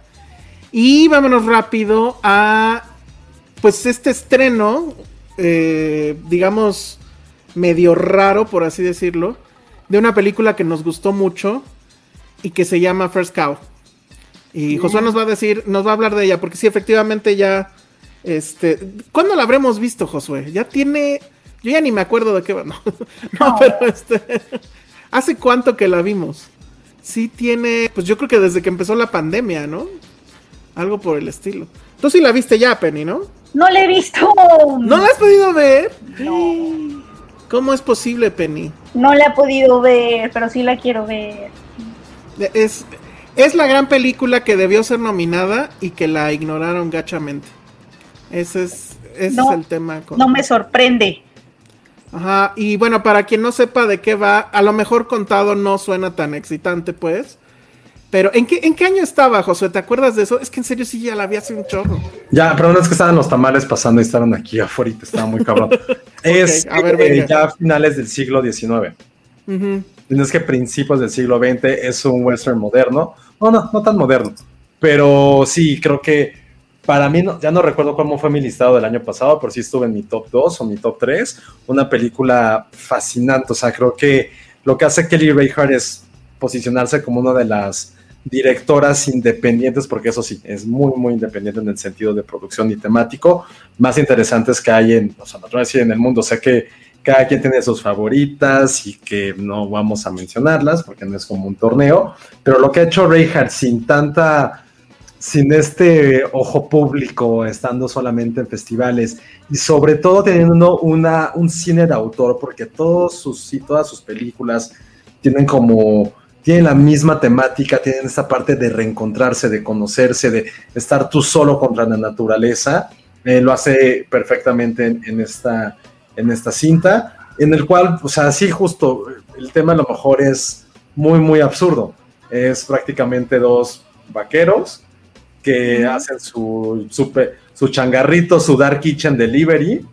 Eh, Pero en aquella época, ¿no? De vender pastelitos. O sea, esa es la, la, la trama muy, muy absurda, pero evidentemente todo tiene que ver como con una vaca, una vaca casi sagrada que llega a esta, a esta pequeña locación del noroeste norteamericano donde no había mucha vegetación o cosas o materia prima para hacer, para hacer comida, y cómo todo eso revoluciona a un pequeño pueblo y evidentemente los problemas que eso conlleva, porque se habla acerca de la avaricia humana y de cómo cualquier pequeña cosa que te pueda hacer cambiar tu vida la vas a tomar sin pensar las consecuencias. Entonces, afortunadamente la van a estrenar, yo pensé que nunca iba a ocurrir y sí es una de las películas que sí o sí tienen que ver y creo que es de las de los inicios o de las secuencias iniciales más qué carajos estoy viendo de que hemos visto en los últimos años. O sea, yo que la estaba viendo y dije, güey, puse bien esta película, no lo es, ya después te enteras qué pasa,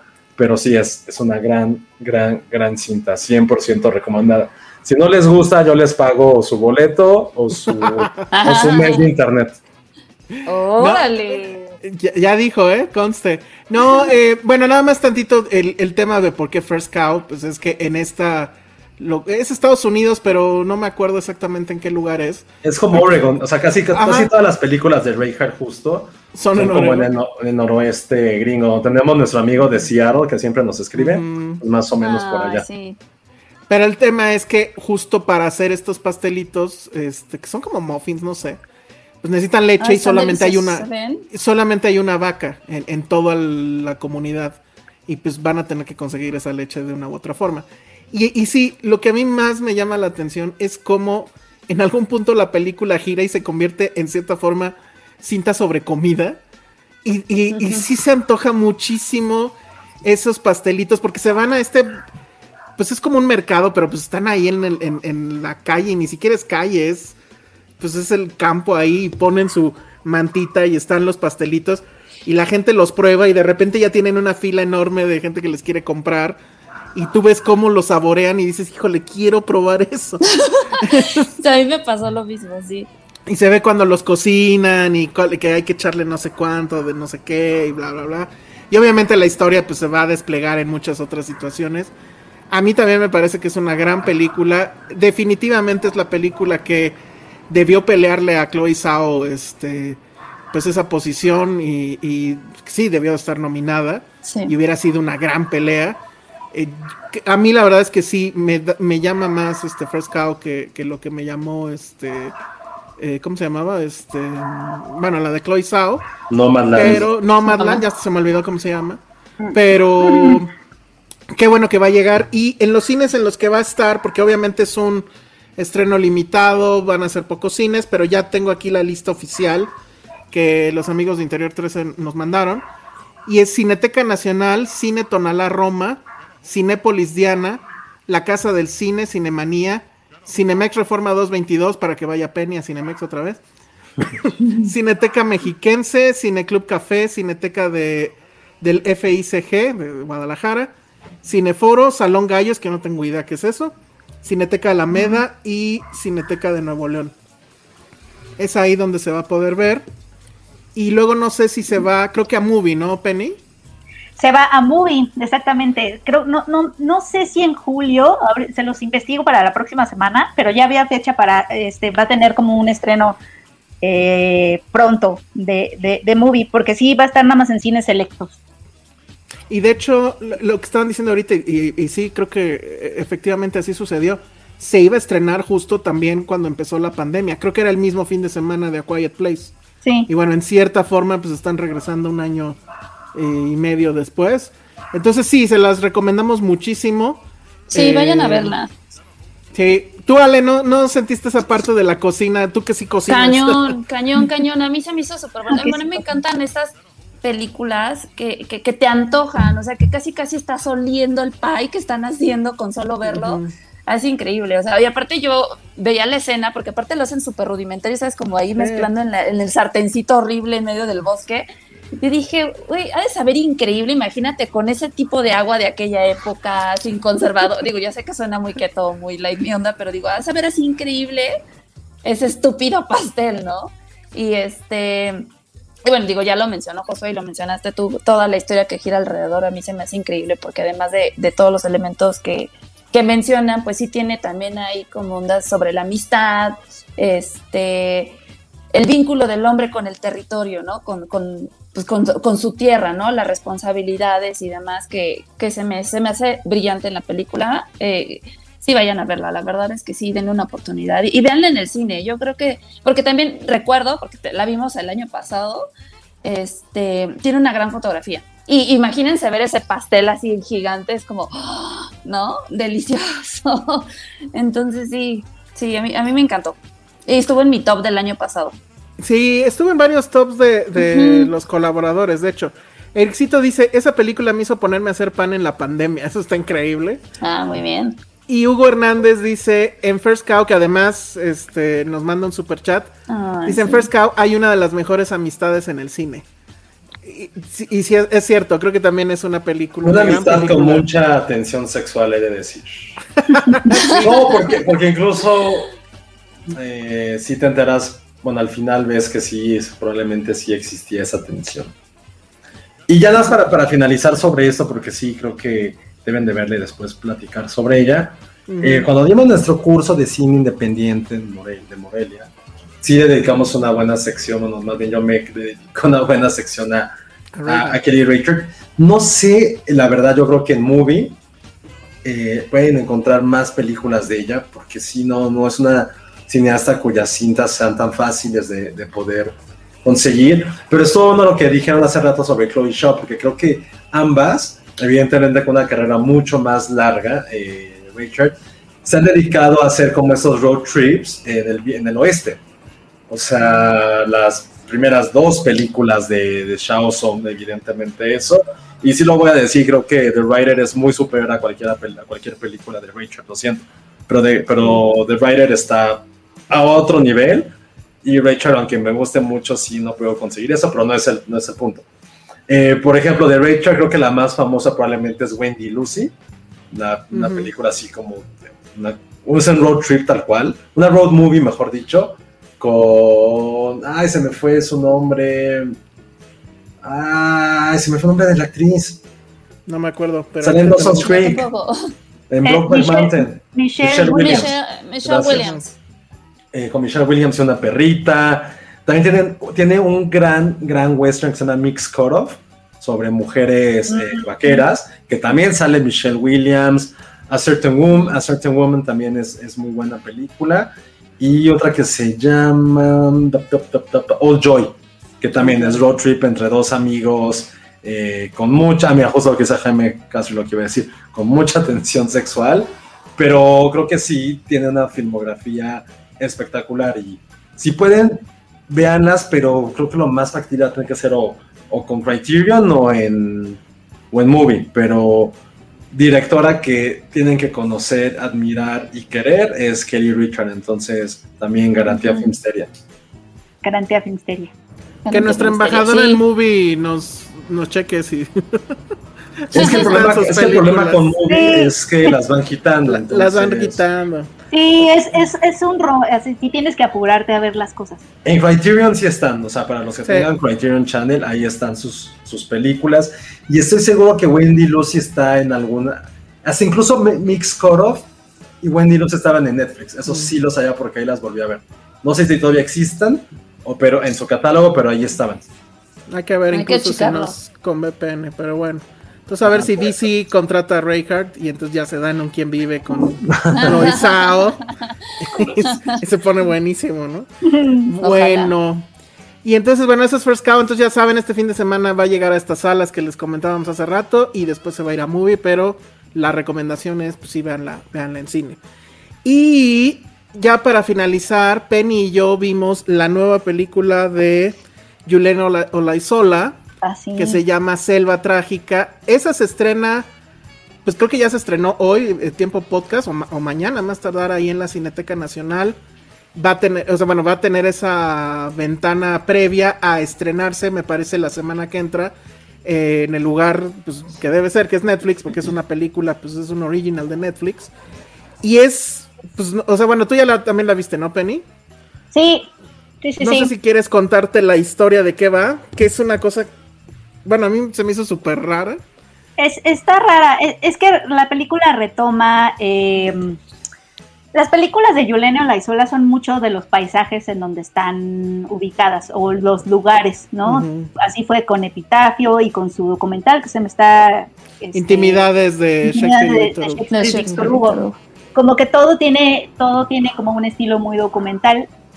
Y en este caso retoma eh, con libertades el, un, mito, un mito maya que es el mito de la Eshtabay, que es este demonio eh, indígena que lo que hace es engañar a, los hombres. Y, eh, o sea, es un mito en donde este demonio maya femenino era medio subversivo porque a quienes engañaba era al hombre colonial. ¿no? Entonces los perdí en, el, en la jungla y hay, varias versiones, pero es, está basada en este mito de la Eshtabai, que es un demonio femenino, que es una suerte de sirena, ¿no? O sea, es como el equivalente de la sirena que pierde a los hombres. Como una sucubus. Exacto. Es una historia. Eh, yo creo que lo. Ajá, dime, dime. No, que en este caso es para los que nos ven en YouTube, pues es esta chica que vemos su foto en pantalla, ella digamos que sería la. La Eshtabai. Ajá y que se llama Indira Rubí, que no tengo idea si es mexicana o de dónde. No, es beliceña, eh, ah, es una actriz beliceña, se hizo el casting allá, porque eso es lo que también destaca de esta película, que es una película que está ambientada en la frontera, pero no en la frontera a la que siempre estamos acostumbrados cuando pensamos frontera, que es la del norte, sino es la frontera del sur, que eh, pasan cosas muy caóticas ahí. Eh, tenemos esta frontera con Guatemala y con Belice, y justamente en Belice hablan inglés. Eh, entonces tenemos esta, pues esta diversidad cultural en la película, pero no es de la frontera de arriba, sino de la de abajo. Y además otra cosa que la distingue y la destaca, que creo que también vale la pena mencionar, es que es una película de, época, pero con escenarios naturales. O sea, siempre cuando vemos una película de época, ¿qué te dice que es, que es histórica? Pues el decorado, los vestuarios, es decir, todo esto que le da visualidad al pasado pero lo que hace Yulene Olaizola, y lo hizo también en Epitafio, que es justamente de unos conquistadores que suben el Popocatépetl, es que está ubicando a estos personajes históricos eh, en escenarios naturales. Entonces es un, es un escenario histórico pero natural. En este, en este caso es la selva absoluta y profunda de diferentes tipos de verdes. Creo que esas cosas es, lo suficiente como para que te mantengas hechizado, pero sí es una película obviamente mucho más lenta y a mí, a mí un poco al final sí me cansó el personaje de esta sirena, como la mujer como una sirena que pierde a los hombres, porque creo que el punto del mito del Eshtabai es que era una demonio que engañaba a los opresores. Digo que aquí los opresores pues son hombres, ¿no? Pero, pero aún así me cansó un poquito que, que, tuviera otra vez esta onda de la mujer como un enigma. Mm. Pero aquí creo que, bueno, no sé, es que a mí justo el enigma es lo que me llamó. Es una película que, o sea, la, hombre. Pues sí, la trama, la trama es, eh, estamos en esta frontera, es 1920, están estos, pues no sé cómo llamarlos, campesinos o qué, que lo que se dedican es a sacar el chicle, el chicle del árbol, pues no sé qué árbol es, pero le ponen estos surcos y le, y le ponen una como bolsita abajo y va escurriendo. Es chico zapote, ¿no? Creo, no sé. Pero el ah. tema es que están ellos y de repente vemos que dos mujeres están huyendo del que al parecer pues es el jefe de todos ellos. No sabemos por qué están huyendo.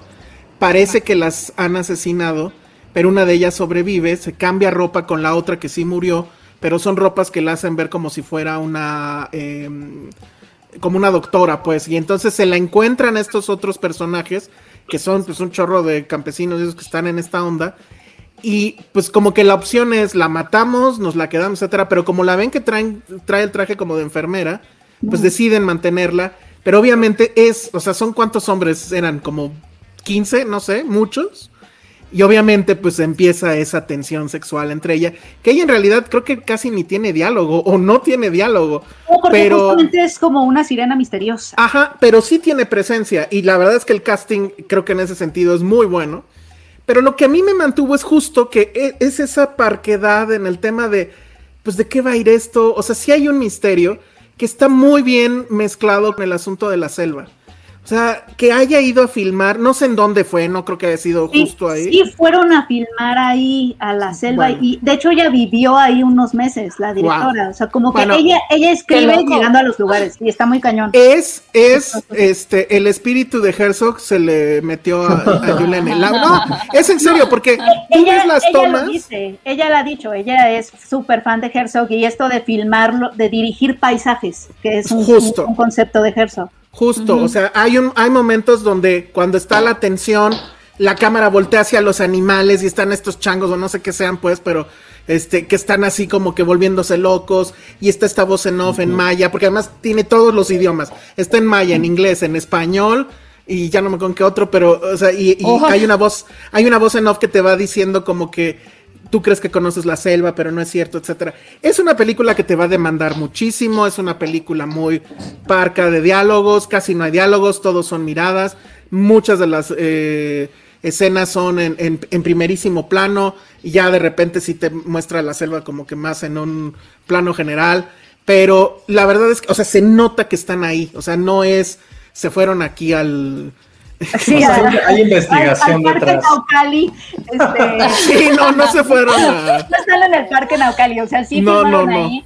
Y Filmaron sí te sientes ahí. perdido en la jungla. o sea, Sí, te y, y- y- y está el, el sonido, el diseño de audio, no sé quién lo hizo, pero estás ahí, o sea, yo la tuve, o sea, la veo con, la vi Qué con bonito. audífonos y estás escuchando todo el tiempo. Sí trae una leve musiquita atrás para acentuar un poco las tensiones, pero todo es la selva y hay escenas, hay una escena de un, tigre que yo no sé cómo le hizo, porque el tigre está igual en primerísimo plano, casi a punto de comerte. Eso a mí hizo que no me aburriera, pues, y que me mantuviera la, la- la atención en eso. En cine yo creo que a ser una locura si van a un cine que tenga muy buena imagen. Yo afortunadamente la pude ver en 4K y se ve impresionante. Es muy Entonces- impresionante, pero además es muy difícil porque podríamos pensar que es muy fácil llegar a un lugar como la selva, no muy No. vistoso, muy frondoso, poner la cámara y que el paisaje te diga lo que tú quieres transmitir. Exacto. Pero eso no es sencillo, o sea, tú tienes, como Herzog decía y como Juliana decía, tú tienes que dirigir el paisaje para que el paisaje te dé lo que tú estás buscando de ese paisaje, que en este caso era todo el verde posible, pero también un lugar que es hermoso, pero que te mata, ¿no? Entonces, entonces sí. y que además te pierde y no sabes qué hacer ahí y es, es enigmático. Todo eso tú tienes que saber cómo retratarlo con lenguaje audiovisual. Y creo que Yulene Olaizola y su fotógrafo o fotógrafa que ahorita se me está este, yendo, ahorita, ahorita les digo quién es, eh, lo hacen muy, muy bien, porque imagínate, estás llegando a un lugar que es que lo que podría ser monocromático en cuanto a que es verde. ¿no? Es verde y el, el- agua es verde y, y los árboles son verdes y son de diferentes tipos de verdes. Y qué difícil dirigir visualmente un paisaje como la selva sin contar, o sea, y nada más pensando en el lenguaje audiovisual, ni siquiera estoy contando todas las dificultades logísticas que ha de ser es, hacer e- ese tipo de filmación en un La, lugar foto- la fotógrafa es Sofía Oghioni. así. ¿Dónde Sofía. más ha salido? A ver, A ver. Pero sí es, es muy sorprendente. Ella ha estado en una que se llama Los Silencios, La Sirga, Los Hongos. Supongo que ella es, es colombiana. Entonces creo que ha hecho puro, puro cine de allá. De allá, No, no se ha internacionalizado. O sea, es- este sería yo creo Amazonas. Más. No, no son películas que yo reconozca, la verdad, lo siento. No. Pero sí es, la fotografía es muy, muy, muy impresionante. Y sí, Sí. esa, esa atmósfera que logra crear, creo que es lo que hace que, que- que te quedes. En, en algún otro, de alguna otra forma te perderías muy fácil. Tengo la sensación, sí hay actores profesionales ahí, pero tengo la sensación de que también tiene actores eh, de- no profesionales o no actores. ella no, eh, eh, de hecho ella contrató a varios chicleros que, sirvieron como sus guías. Ella les escribió papeles eh, porque convivió tanto con ellos que los metió a la película y del grupo de chicleros hay varios, eh, en especial dos hermanos. Eh, ah, pues quienes son hermanos en la, En en la en la película, ellos era, son chicleros profesionales, no son actores profesionales, son de hecho chicleros que le enseñaron cómo se hace eso, que además es súper peligroso lo que hacen porque se suben a los árboles altísimos como de forma muy precaria. O sea, sí es, como se sube el de la luz al poste, pero es- es un deporte súper extremo en la selva que además te mata, se ve bonita pero te engulle. Y eso es lo que hace lo- esta película. Y lo que dice Ismael, de, y el tigre se escapó de un zoológico porque no son originarios de América. Más bien era un jaguar, ¿no? o era un jaguar, no sé, yo soy un ignorante de animales. el, el jaguar Un sí, gato eh, grande. Un gato grande, Un gato efectivamente. grande que te puede matar y queremos saber cómo se volvió en, en tal estrella. Y mira, la mejor crítica de esta película la tuvo Haneke porque él estaba conmigo viéndola y estaba Ah. dormido eh, eh, casi todo el tiempo. Pero cuando salió el gatote grande, que no sé si es tigre o lo que sea, sí volteó, a la, sí volteó a la, a la pantalla y se quedó así un rato. Oye, y, y creo que sí es, sí es de mencionar algo que eh, en ese momento pasó un poco desapercibido porque esta película fue a, la- a Venecia al lado de Nuevo. Orden, pero obviamente terminamos hablando de Nuevo Ah, Orden. claro. Pero esta también porque ganó. Eh, También Sí, ganó pues, en una sección paralela Selva Trágica, que se ganó dos premios. Eh, y pues vale la pena también mencionar que también estuvo ahí compitiendo y que sí triunfó en Venecia también. Exacto, sí, sí, sí. La verdad es que, insisto, sí es una película que te, que te exige mucho, pero creo que también el regreso es interesante. Y, y bueno, y yo sí me quedo con ese cast de, de Indira Rubí, que pues se puede plantar frente a la cámara y dominarla eh, eh, en absoluto, y eso a mí me pareció también fabuloso. Está muy increíble. y- y este tema de, de que sí se posesionó de, de Yulene el espíritu de Herzog, porque irse a filmar allá, o sea, yo nada más pienso en el calor, No, dice que tuvieron que, que tener que un curso como de, an- de, de, um, de antídotos de veneno, una cosa así, Claro. por, si Ah, te, claro, por, si te, sí. por si te mordía una serpiente. O sea que sí, logísticamente, obviamente, sí es un trabajote ir a Es que filmar ese tipo de con esta lugares. imagen que tienen ahí, yo lo primero que pensé así de, o sea, con manguitas así, seguro la devoraron los moscos, casi. Ah, una además. malaria o algo. La, la- la querían devorar los hombres y los moscos, o sea, Sí, o sea, sí, y qué, y qué difícil, ¿no? También porque necesitas guías, muchísimos, necesitas un equipo pues bastante grande y además cómo te desplazas y, y garantizar la seguridad de todos. yo me muero ahí, ¿eh? O A mí sea, me encantaría. en el primer día yo ya no regreso a su película, así de no, ya, Sí, gracias a Dios. sí, sí, olvídense, no Pero me yo, manden cheque. sí es, es alguien súper talentosa. Está muy cabrón. O sea, está muy cabrón. O sea, puede sobrevivir en la selva. Yo no sobrevivo ni dos cuadras aquí con este cabrón. En el parque, en el parque de la me canso. Ajá, en el parque me canso. En el parque aquí tengo a dos cuadras. Ya le doy una vuelta y me estoy muriendo. No. No, bueno. Pero bueno, Gerardo nos dice, nos manda un superchat, dice, excelente podcast hoy. Ay, qué bonito. Especialmente Ay, los comentarios de Penny y Ale sobre Cruella que hicieron reflexionar a mi cerebro de hombre que le gustó. Ja, ja, ja. Ah, no, está bien que te haya gustado. Sí, está bien. O sea, está divertida. di- diferentes puntos de Yo vista. sí la, la quiero volver a ver solo para Wink. Ah, Ah, Wink. Es como Vini. Es un gran perrito de cine, gran perrito de cine. Wink es bonito. Fan no sea tan real. creo que tenemos que hacer nuestro top 10 de, de perritos de cine. Sí, total, ya hay que hacerlo. Ya, es más, ya lo voy a hacer. Voy a abrir un documento de Word. Muy bien. Bueno, pues entonces ya nos vamos. Creo que lo logramos. En, en algún momento pensé que no lo íbamos a lograr. Porque hablamos mucho de Cruella, pero estuvo bastante bien, creo. Entonces. Ah, yo sí tengo un, un anuncio parroquial. Déjenme lo Hmm. busco. Sí, ya para irnos. Pero ¿qué creen? Son regalitos. Ah, bien, ¿de qué? A ver. Tenemos, bueno, se va a estrenar esta película que en español se llama Duro de Cuidar 2. Pero en inglés, ¿cómo se llama, Ale? Tú debes de saber, ¿no? Eh, Ay, no, no me acuerdo. Oh, La de muy Salma mal. Hayek, ¿no? Pero es, ajá, es la película de Salma Hayek. La primera se trataba de que ella estaba casada con un matón y el matón creo que lo tiene que... Contrata a un guarur, algo por el estilo. Y bueno, es obviamente de comedia.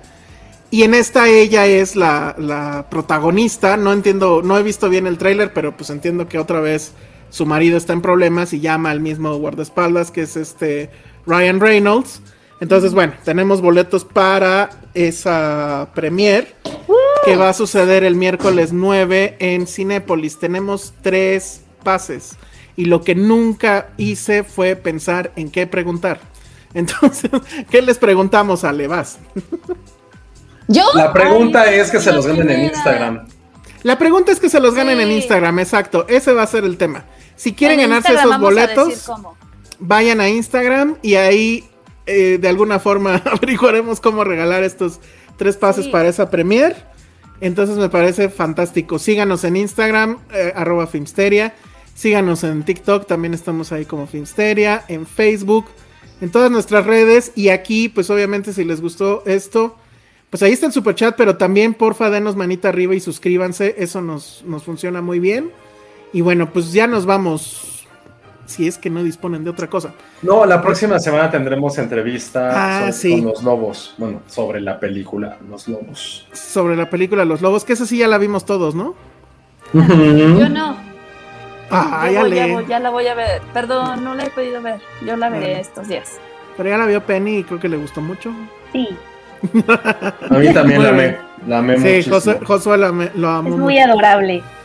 Bueno, vamos a hablar de eso la semana que entra y vamos a tener a- ¿Es director o directora? No, no me acuerdo. Director. Es director, bueno, eh, vamos a, a tener una charla por ahí. Entonces, bueno, pues no se pierdan eso la semana que entra y nosotros ya nos vamos. Redes sociales, Penny. Es arroba Penny Oliva. Ya se le olvidó a Penny cuáles son sus Sí. redes sociales. Ale, Arroba Ale Kazagi. Josué. Arroba Josué Corro. Yo soy el Salón Rojo. Vean eh, First Vean Cow. First Cow. Sí. Y Mare. Y vean el final de Mare. Vean y el final véanse- de Mer. Y de verdad nada más quiero decir que sí supe quién era el asesino. Ay, sí, se adivinó. ¿Cómo No, lo no, no hiciste? fue adivinar. No fue adivinar. Ah, bueno, no fue bueno. adivinar. ¿En qué episodio lo adivinaste? O No, bueno, lo el último, en el dedujiste. último. El último. Ay, pero al principio no. Sí, un poco. No, todos en. Hijo, bueno, ya. Bueno, pues vean eso. Ya no, De- ya no. Denle chance a Selva Trágica. Si tanto se quejan de que Netflix no tiene cosas y que pura madre. Bueno, órale. Ahí está. Y si la pueden ver en 4K, se los recomiendo muchísimo. Es- Eso vamos a hacer. Sí. Cada vez que alguien nos ponga en los comentarios, no, es que ya pura, ¿por qué le vamos a preguntar? ¿Viste Selva Trágica? ¿Viste Selva Trágica? No, no vamos a. aplica- para First Cow. O sea, no crean que Cruella es la película que re- para que regreses al cine. Vean First Cow, vean ese tipo de cine también. Denle El chance. discípulo en Netflix, no hemos hablado de esa. A ver si la siguiente tengo chance de hablar de esa. Que también es una gran película. Mm, coproducida por Cuarón. Que sí sí está fantástico. Pero bueno, nos vamos. Yo soy el Salón Rojo. Adiós. Bye, gracias. Bye. Bye.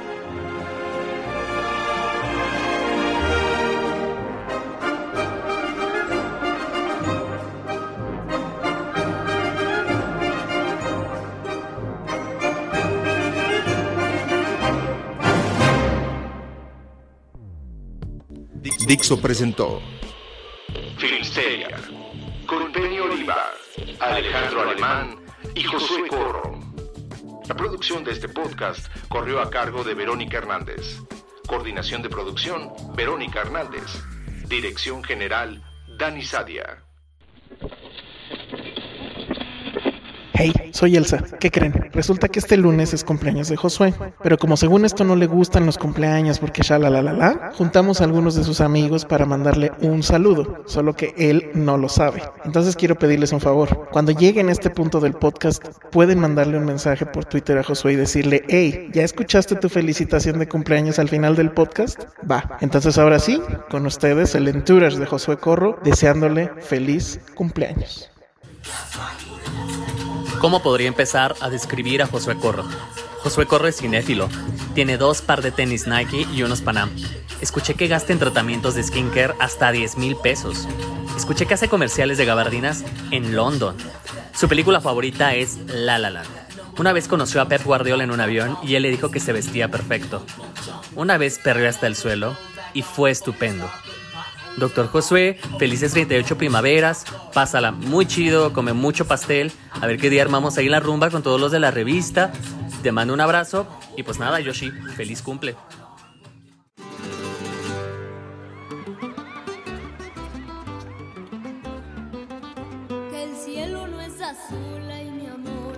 Don Josué Roberto Flores Corro. Muchísimas felicidades, amigo. Ya 37. Casi, casi llegas a los 40. Bueno, casi llegamos. Me falta poquito más que a ti.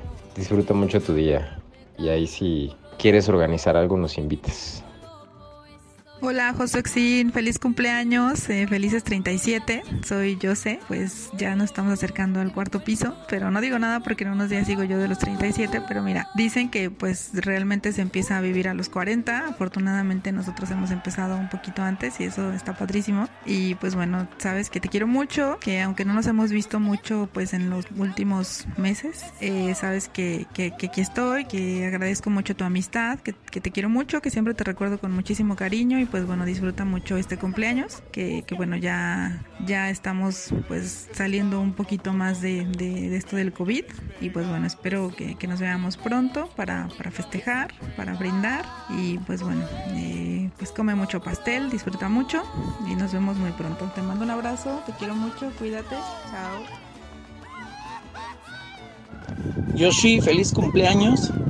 Sabes que te quiero y te admiro mucho y espero vernos pronto. Te mando un abrazo, tu amigo Kikiri. Buenas tardes, don Josu.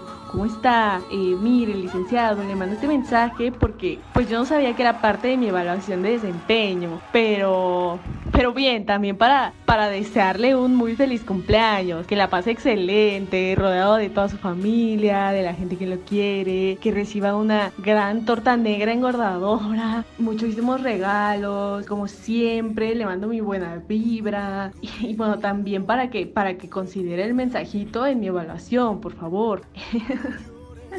Y bueno, acá Angie, deseándote un muy feliz cumpleaños, que vengan más viajes a Londres, que Pepa ahora sí gane, ouch, que más gente entienda tus referencias a los Simpsons, que nos llegue el spin-off de Game of Thrones y por favor que sea bueno, también muchísimas series y películas que valgan la pena y que llegue más Chayanne, pero para mí, o sea, ya déjalo en paz, ¿no?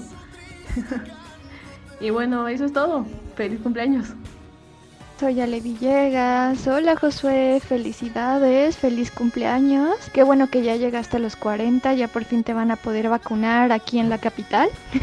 que la pases muy bonito, sabes que te quiero mucho y te deseo lo mejor. Y muchos abrazos. Hola Josué, soy Regina. Feliz cumpleaños, pásatela super padre, te mando un abrazo.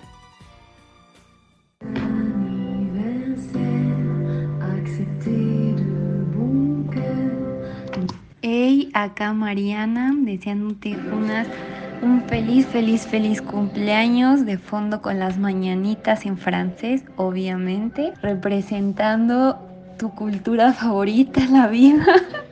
Y bueno, acá te deseo muchísimo, muchísimas cosas buenas, Josué. De verdad es que ya te has ganado un lugar especial en mi oscuro corazón, gracias a tanto bullying que de pronto hasta extraño y me aburro. Pero bueno, Realmente te mando mucha, mucha, mucha oscuridad. Mi mamá te manda muchas bendiciones y de verdad que te deseo que sea un gran, gran año para ti, lleno de muchos perritos, buen cine, así como, mmm, como la gran película de Kids y Coco que te encantan tanto. De verdad deseo que lleguen muchas hamburguesas sin mayonesa y muchos lugares nuevos de que descubrir en la CDMX para que sigas extendiendo tu territorio como el príncipe de esta ciudad y el tiburoncín mayor. Y bueno, pues abrazo fuerte y espero que de verdad la pases muy bien hoy y siempre. Feliz cumple a la persona más grinch, sensible incómoda, pero el mejor amigo del mundo. Gracias por ser mi hermano postizo y por siempre estar Yoshi. 37 años ya. O sea, igual de viejo que Thriller de Michael Jackson y que Tetris. Imagínate así o más viejo. Pero bueno, yo diría que más que viejo, ya un clásico, ¿no? Te quiero, amigo. Por cierto, soy mago. Te mando un abrazo. Hola Josu, soy Yulai, espero que te la pases muy bien. Definitivamente solamente paso a desearte un muy feliz cumpleaños y decirte que qué oso, qué oso más grande. Eh, principalmente que se te cumpla este año tu más grande sueño de convertirte en TikToker. Sabemos que tienes ahí un gran bailarín dentro de ti y sobre todo, pues bueno, este sueño que has tenido durante tantos años de bailar un merengue y música tropical con Regina Blandón, seguramente este año se te va a cumplir. Espero que la pases muy bien y te mando un gran abrazo. Hola Josué, soy Carmen. Solo quería pasar a desearte un feliz cumpleaños. La verdad es que llegar a los 40 es algo muy importante y queríamos que uno de tus grandes amores te mandara una felicitación. Eh, no sé, estábamos pensando en alguien como Ryan Gosling, Michael Fassbender, Ethan Hawke. ¿Cómo? ¿Cómo? ¿Cómo? Josué no, Josué no, es gay. gay. Pero si se la pasa hablando de sus man crush y le encanta presumir que tiene pegue con la comunidad, vaya hasta se manda mensajes con mi novio y se refiere a él como mi Alexis. Ok, ok. Bueno, lo único que conseguimos fueron estas notas de voz que sabemos que tanto te gustan. Y pues nada, te mando un fuerte abrazo. Espero verte pronto ahora que ya te va a tocar la vacuna. Me siento muy afortunada de ser tu padawan. Muchas felicidades.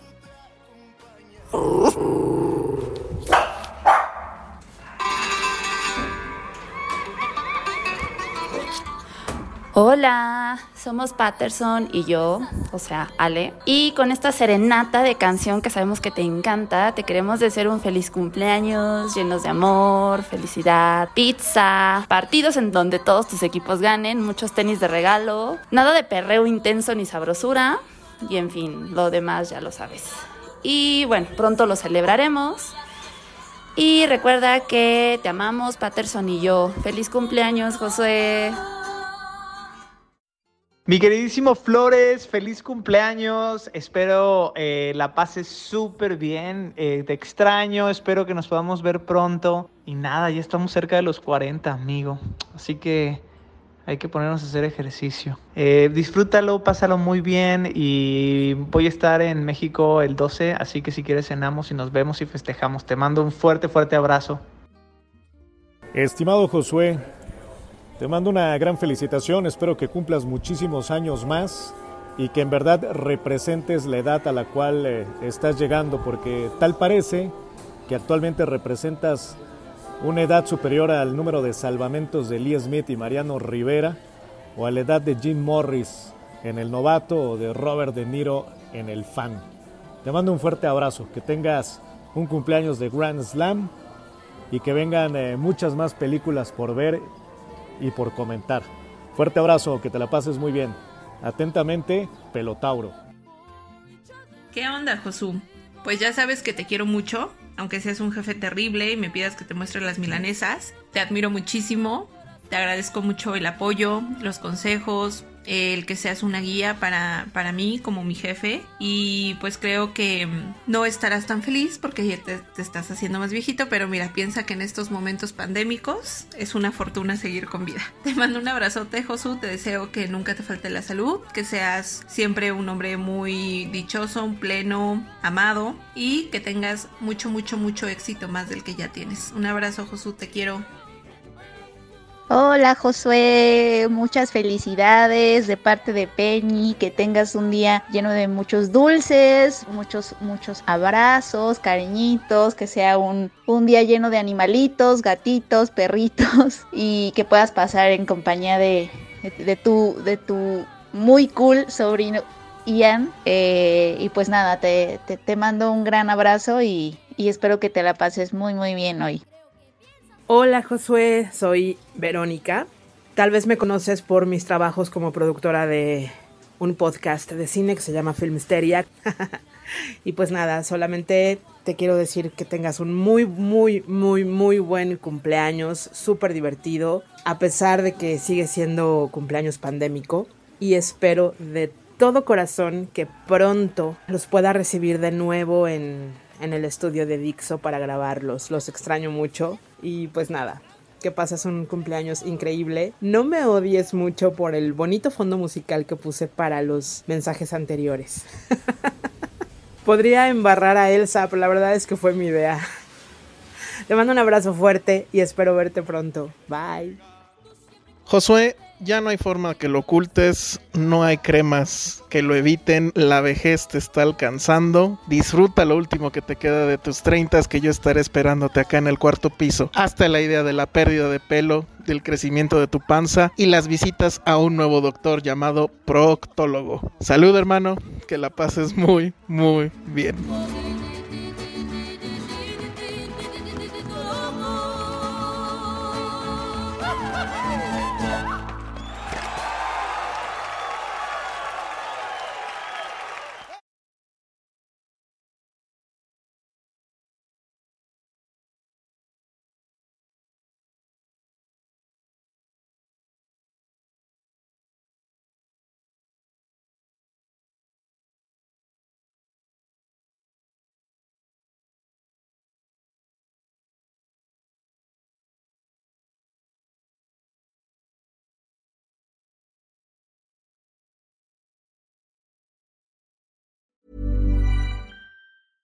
Ever catch yourself eating the same flavorless dinner three days in a row?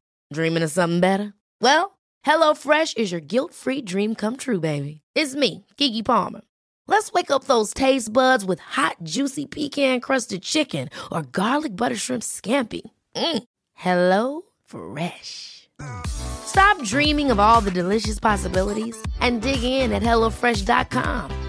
Let's get this dinner party started.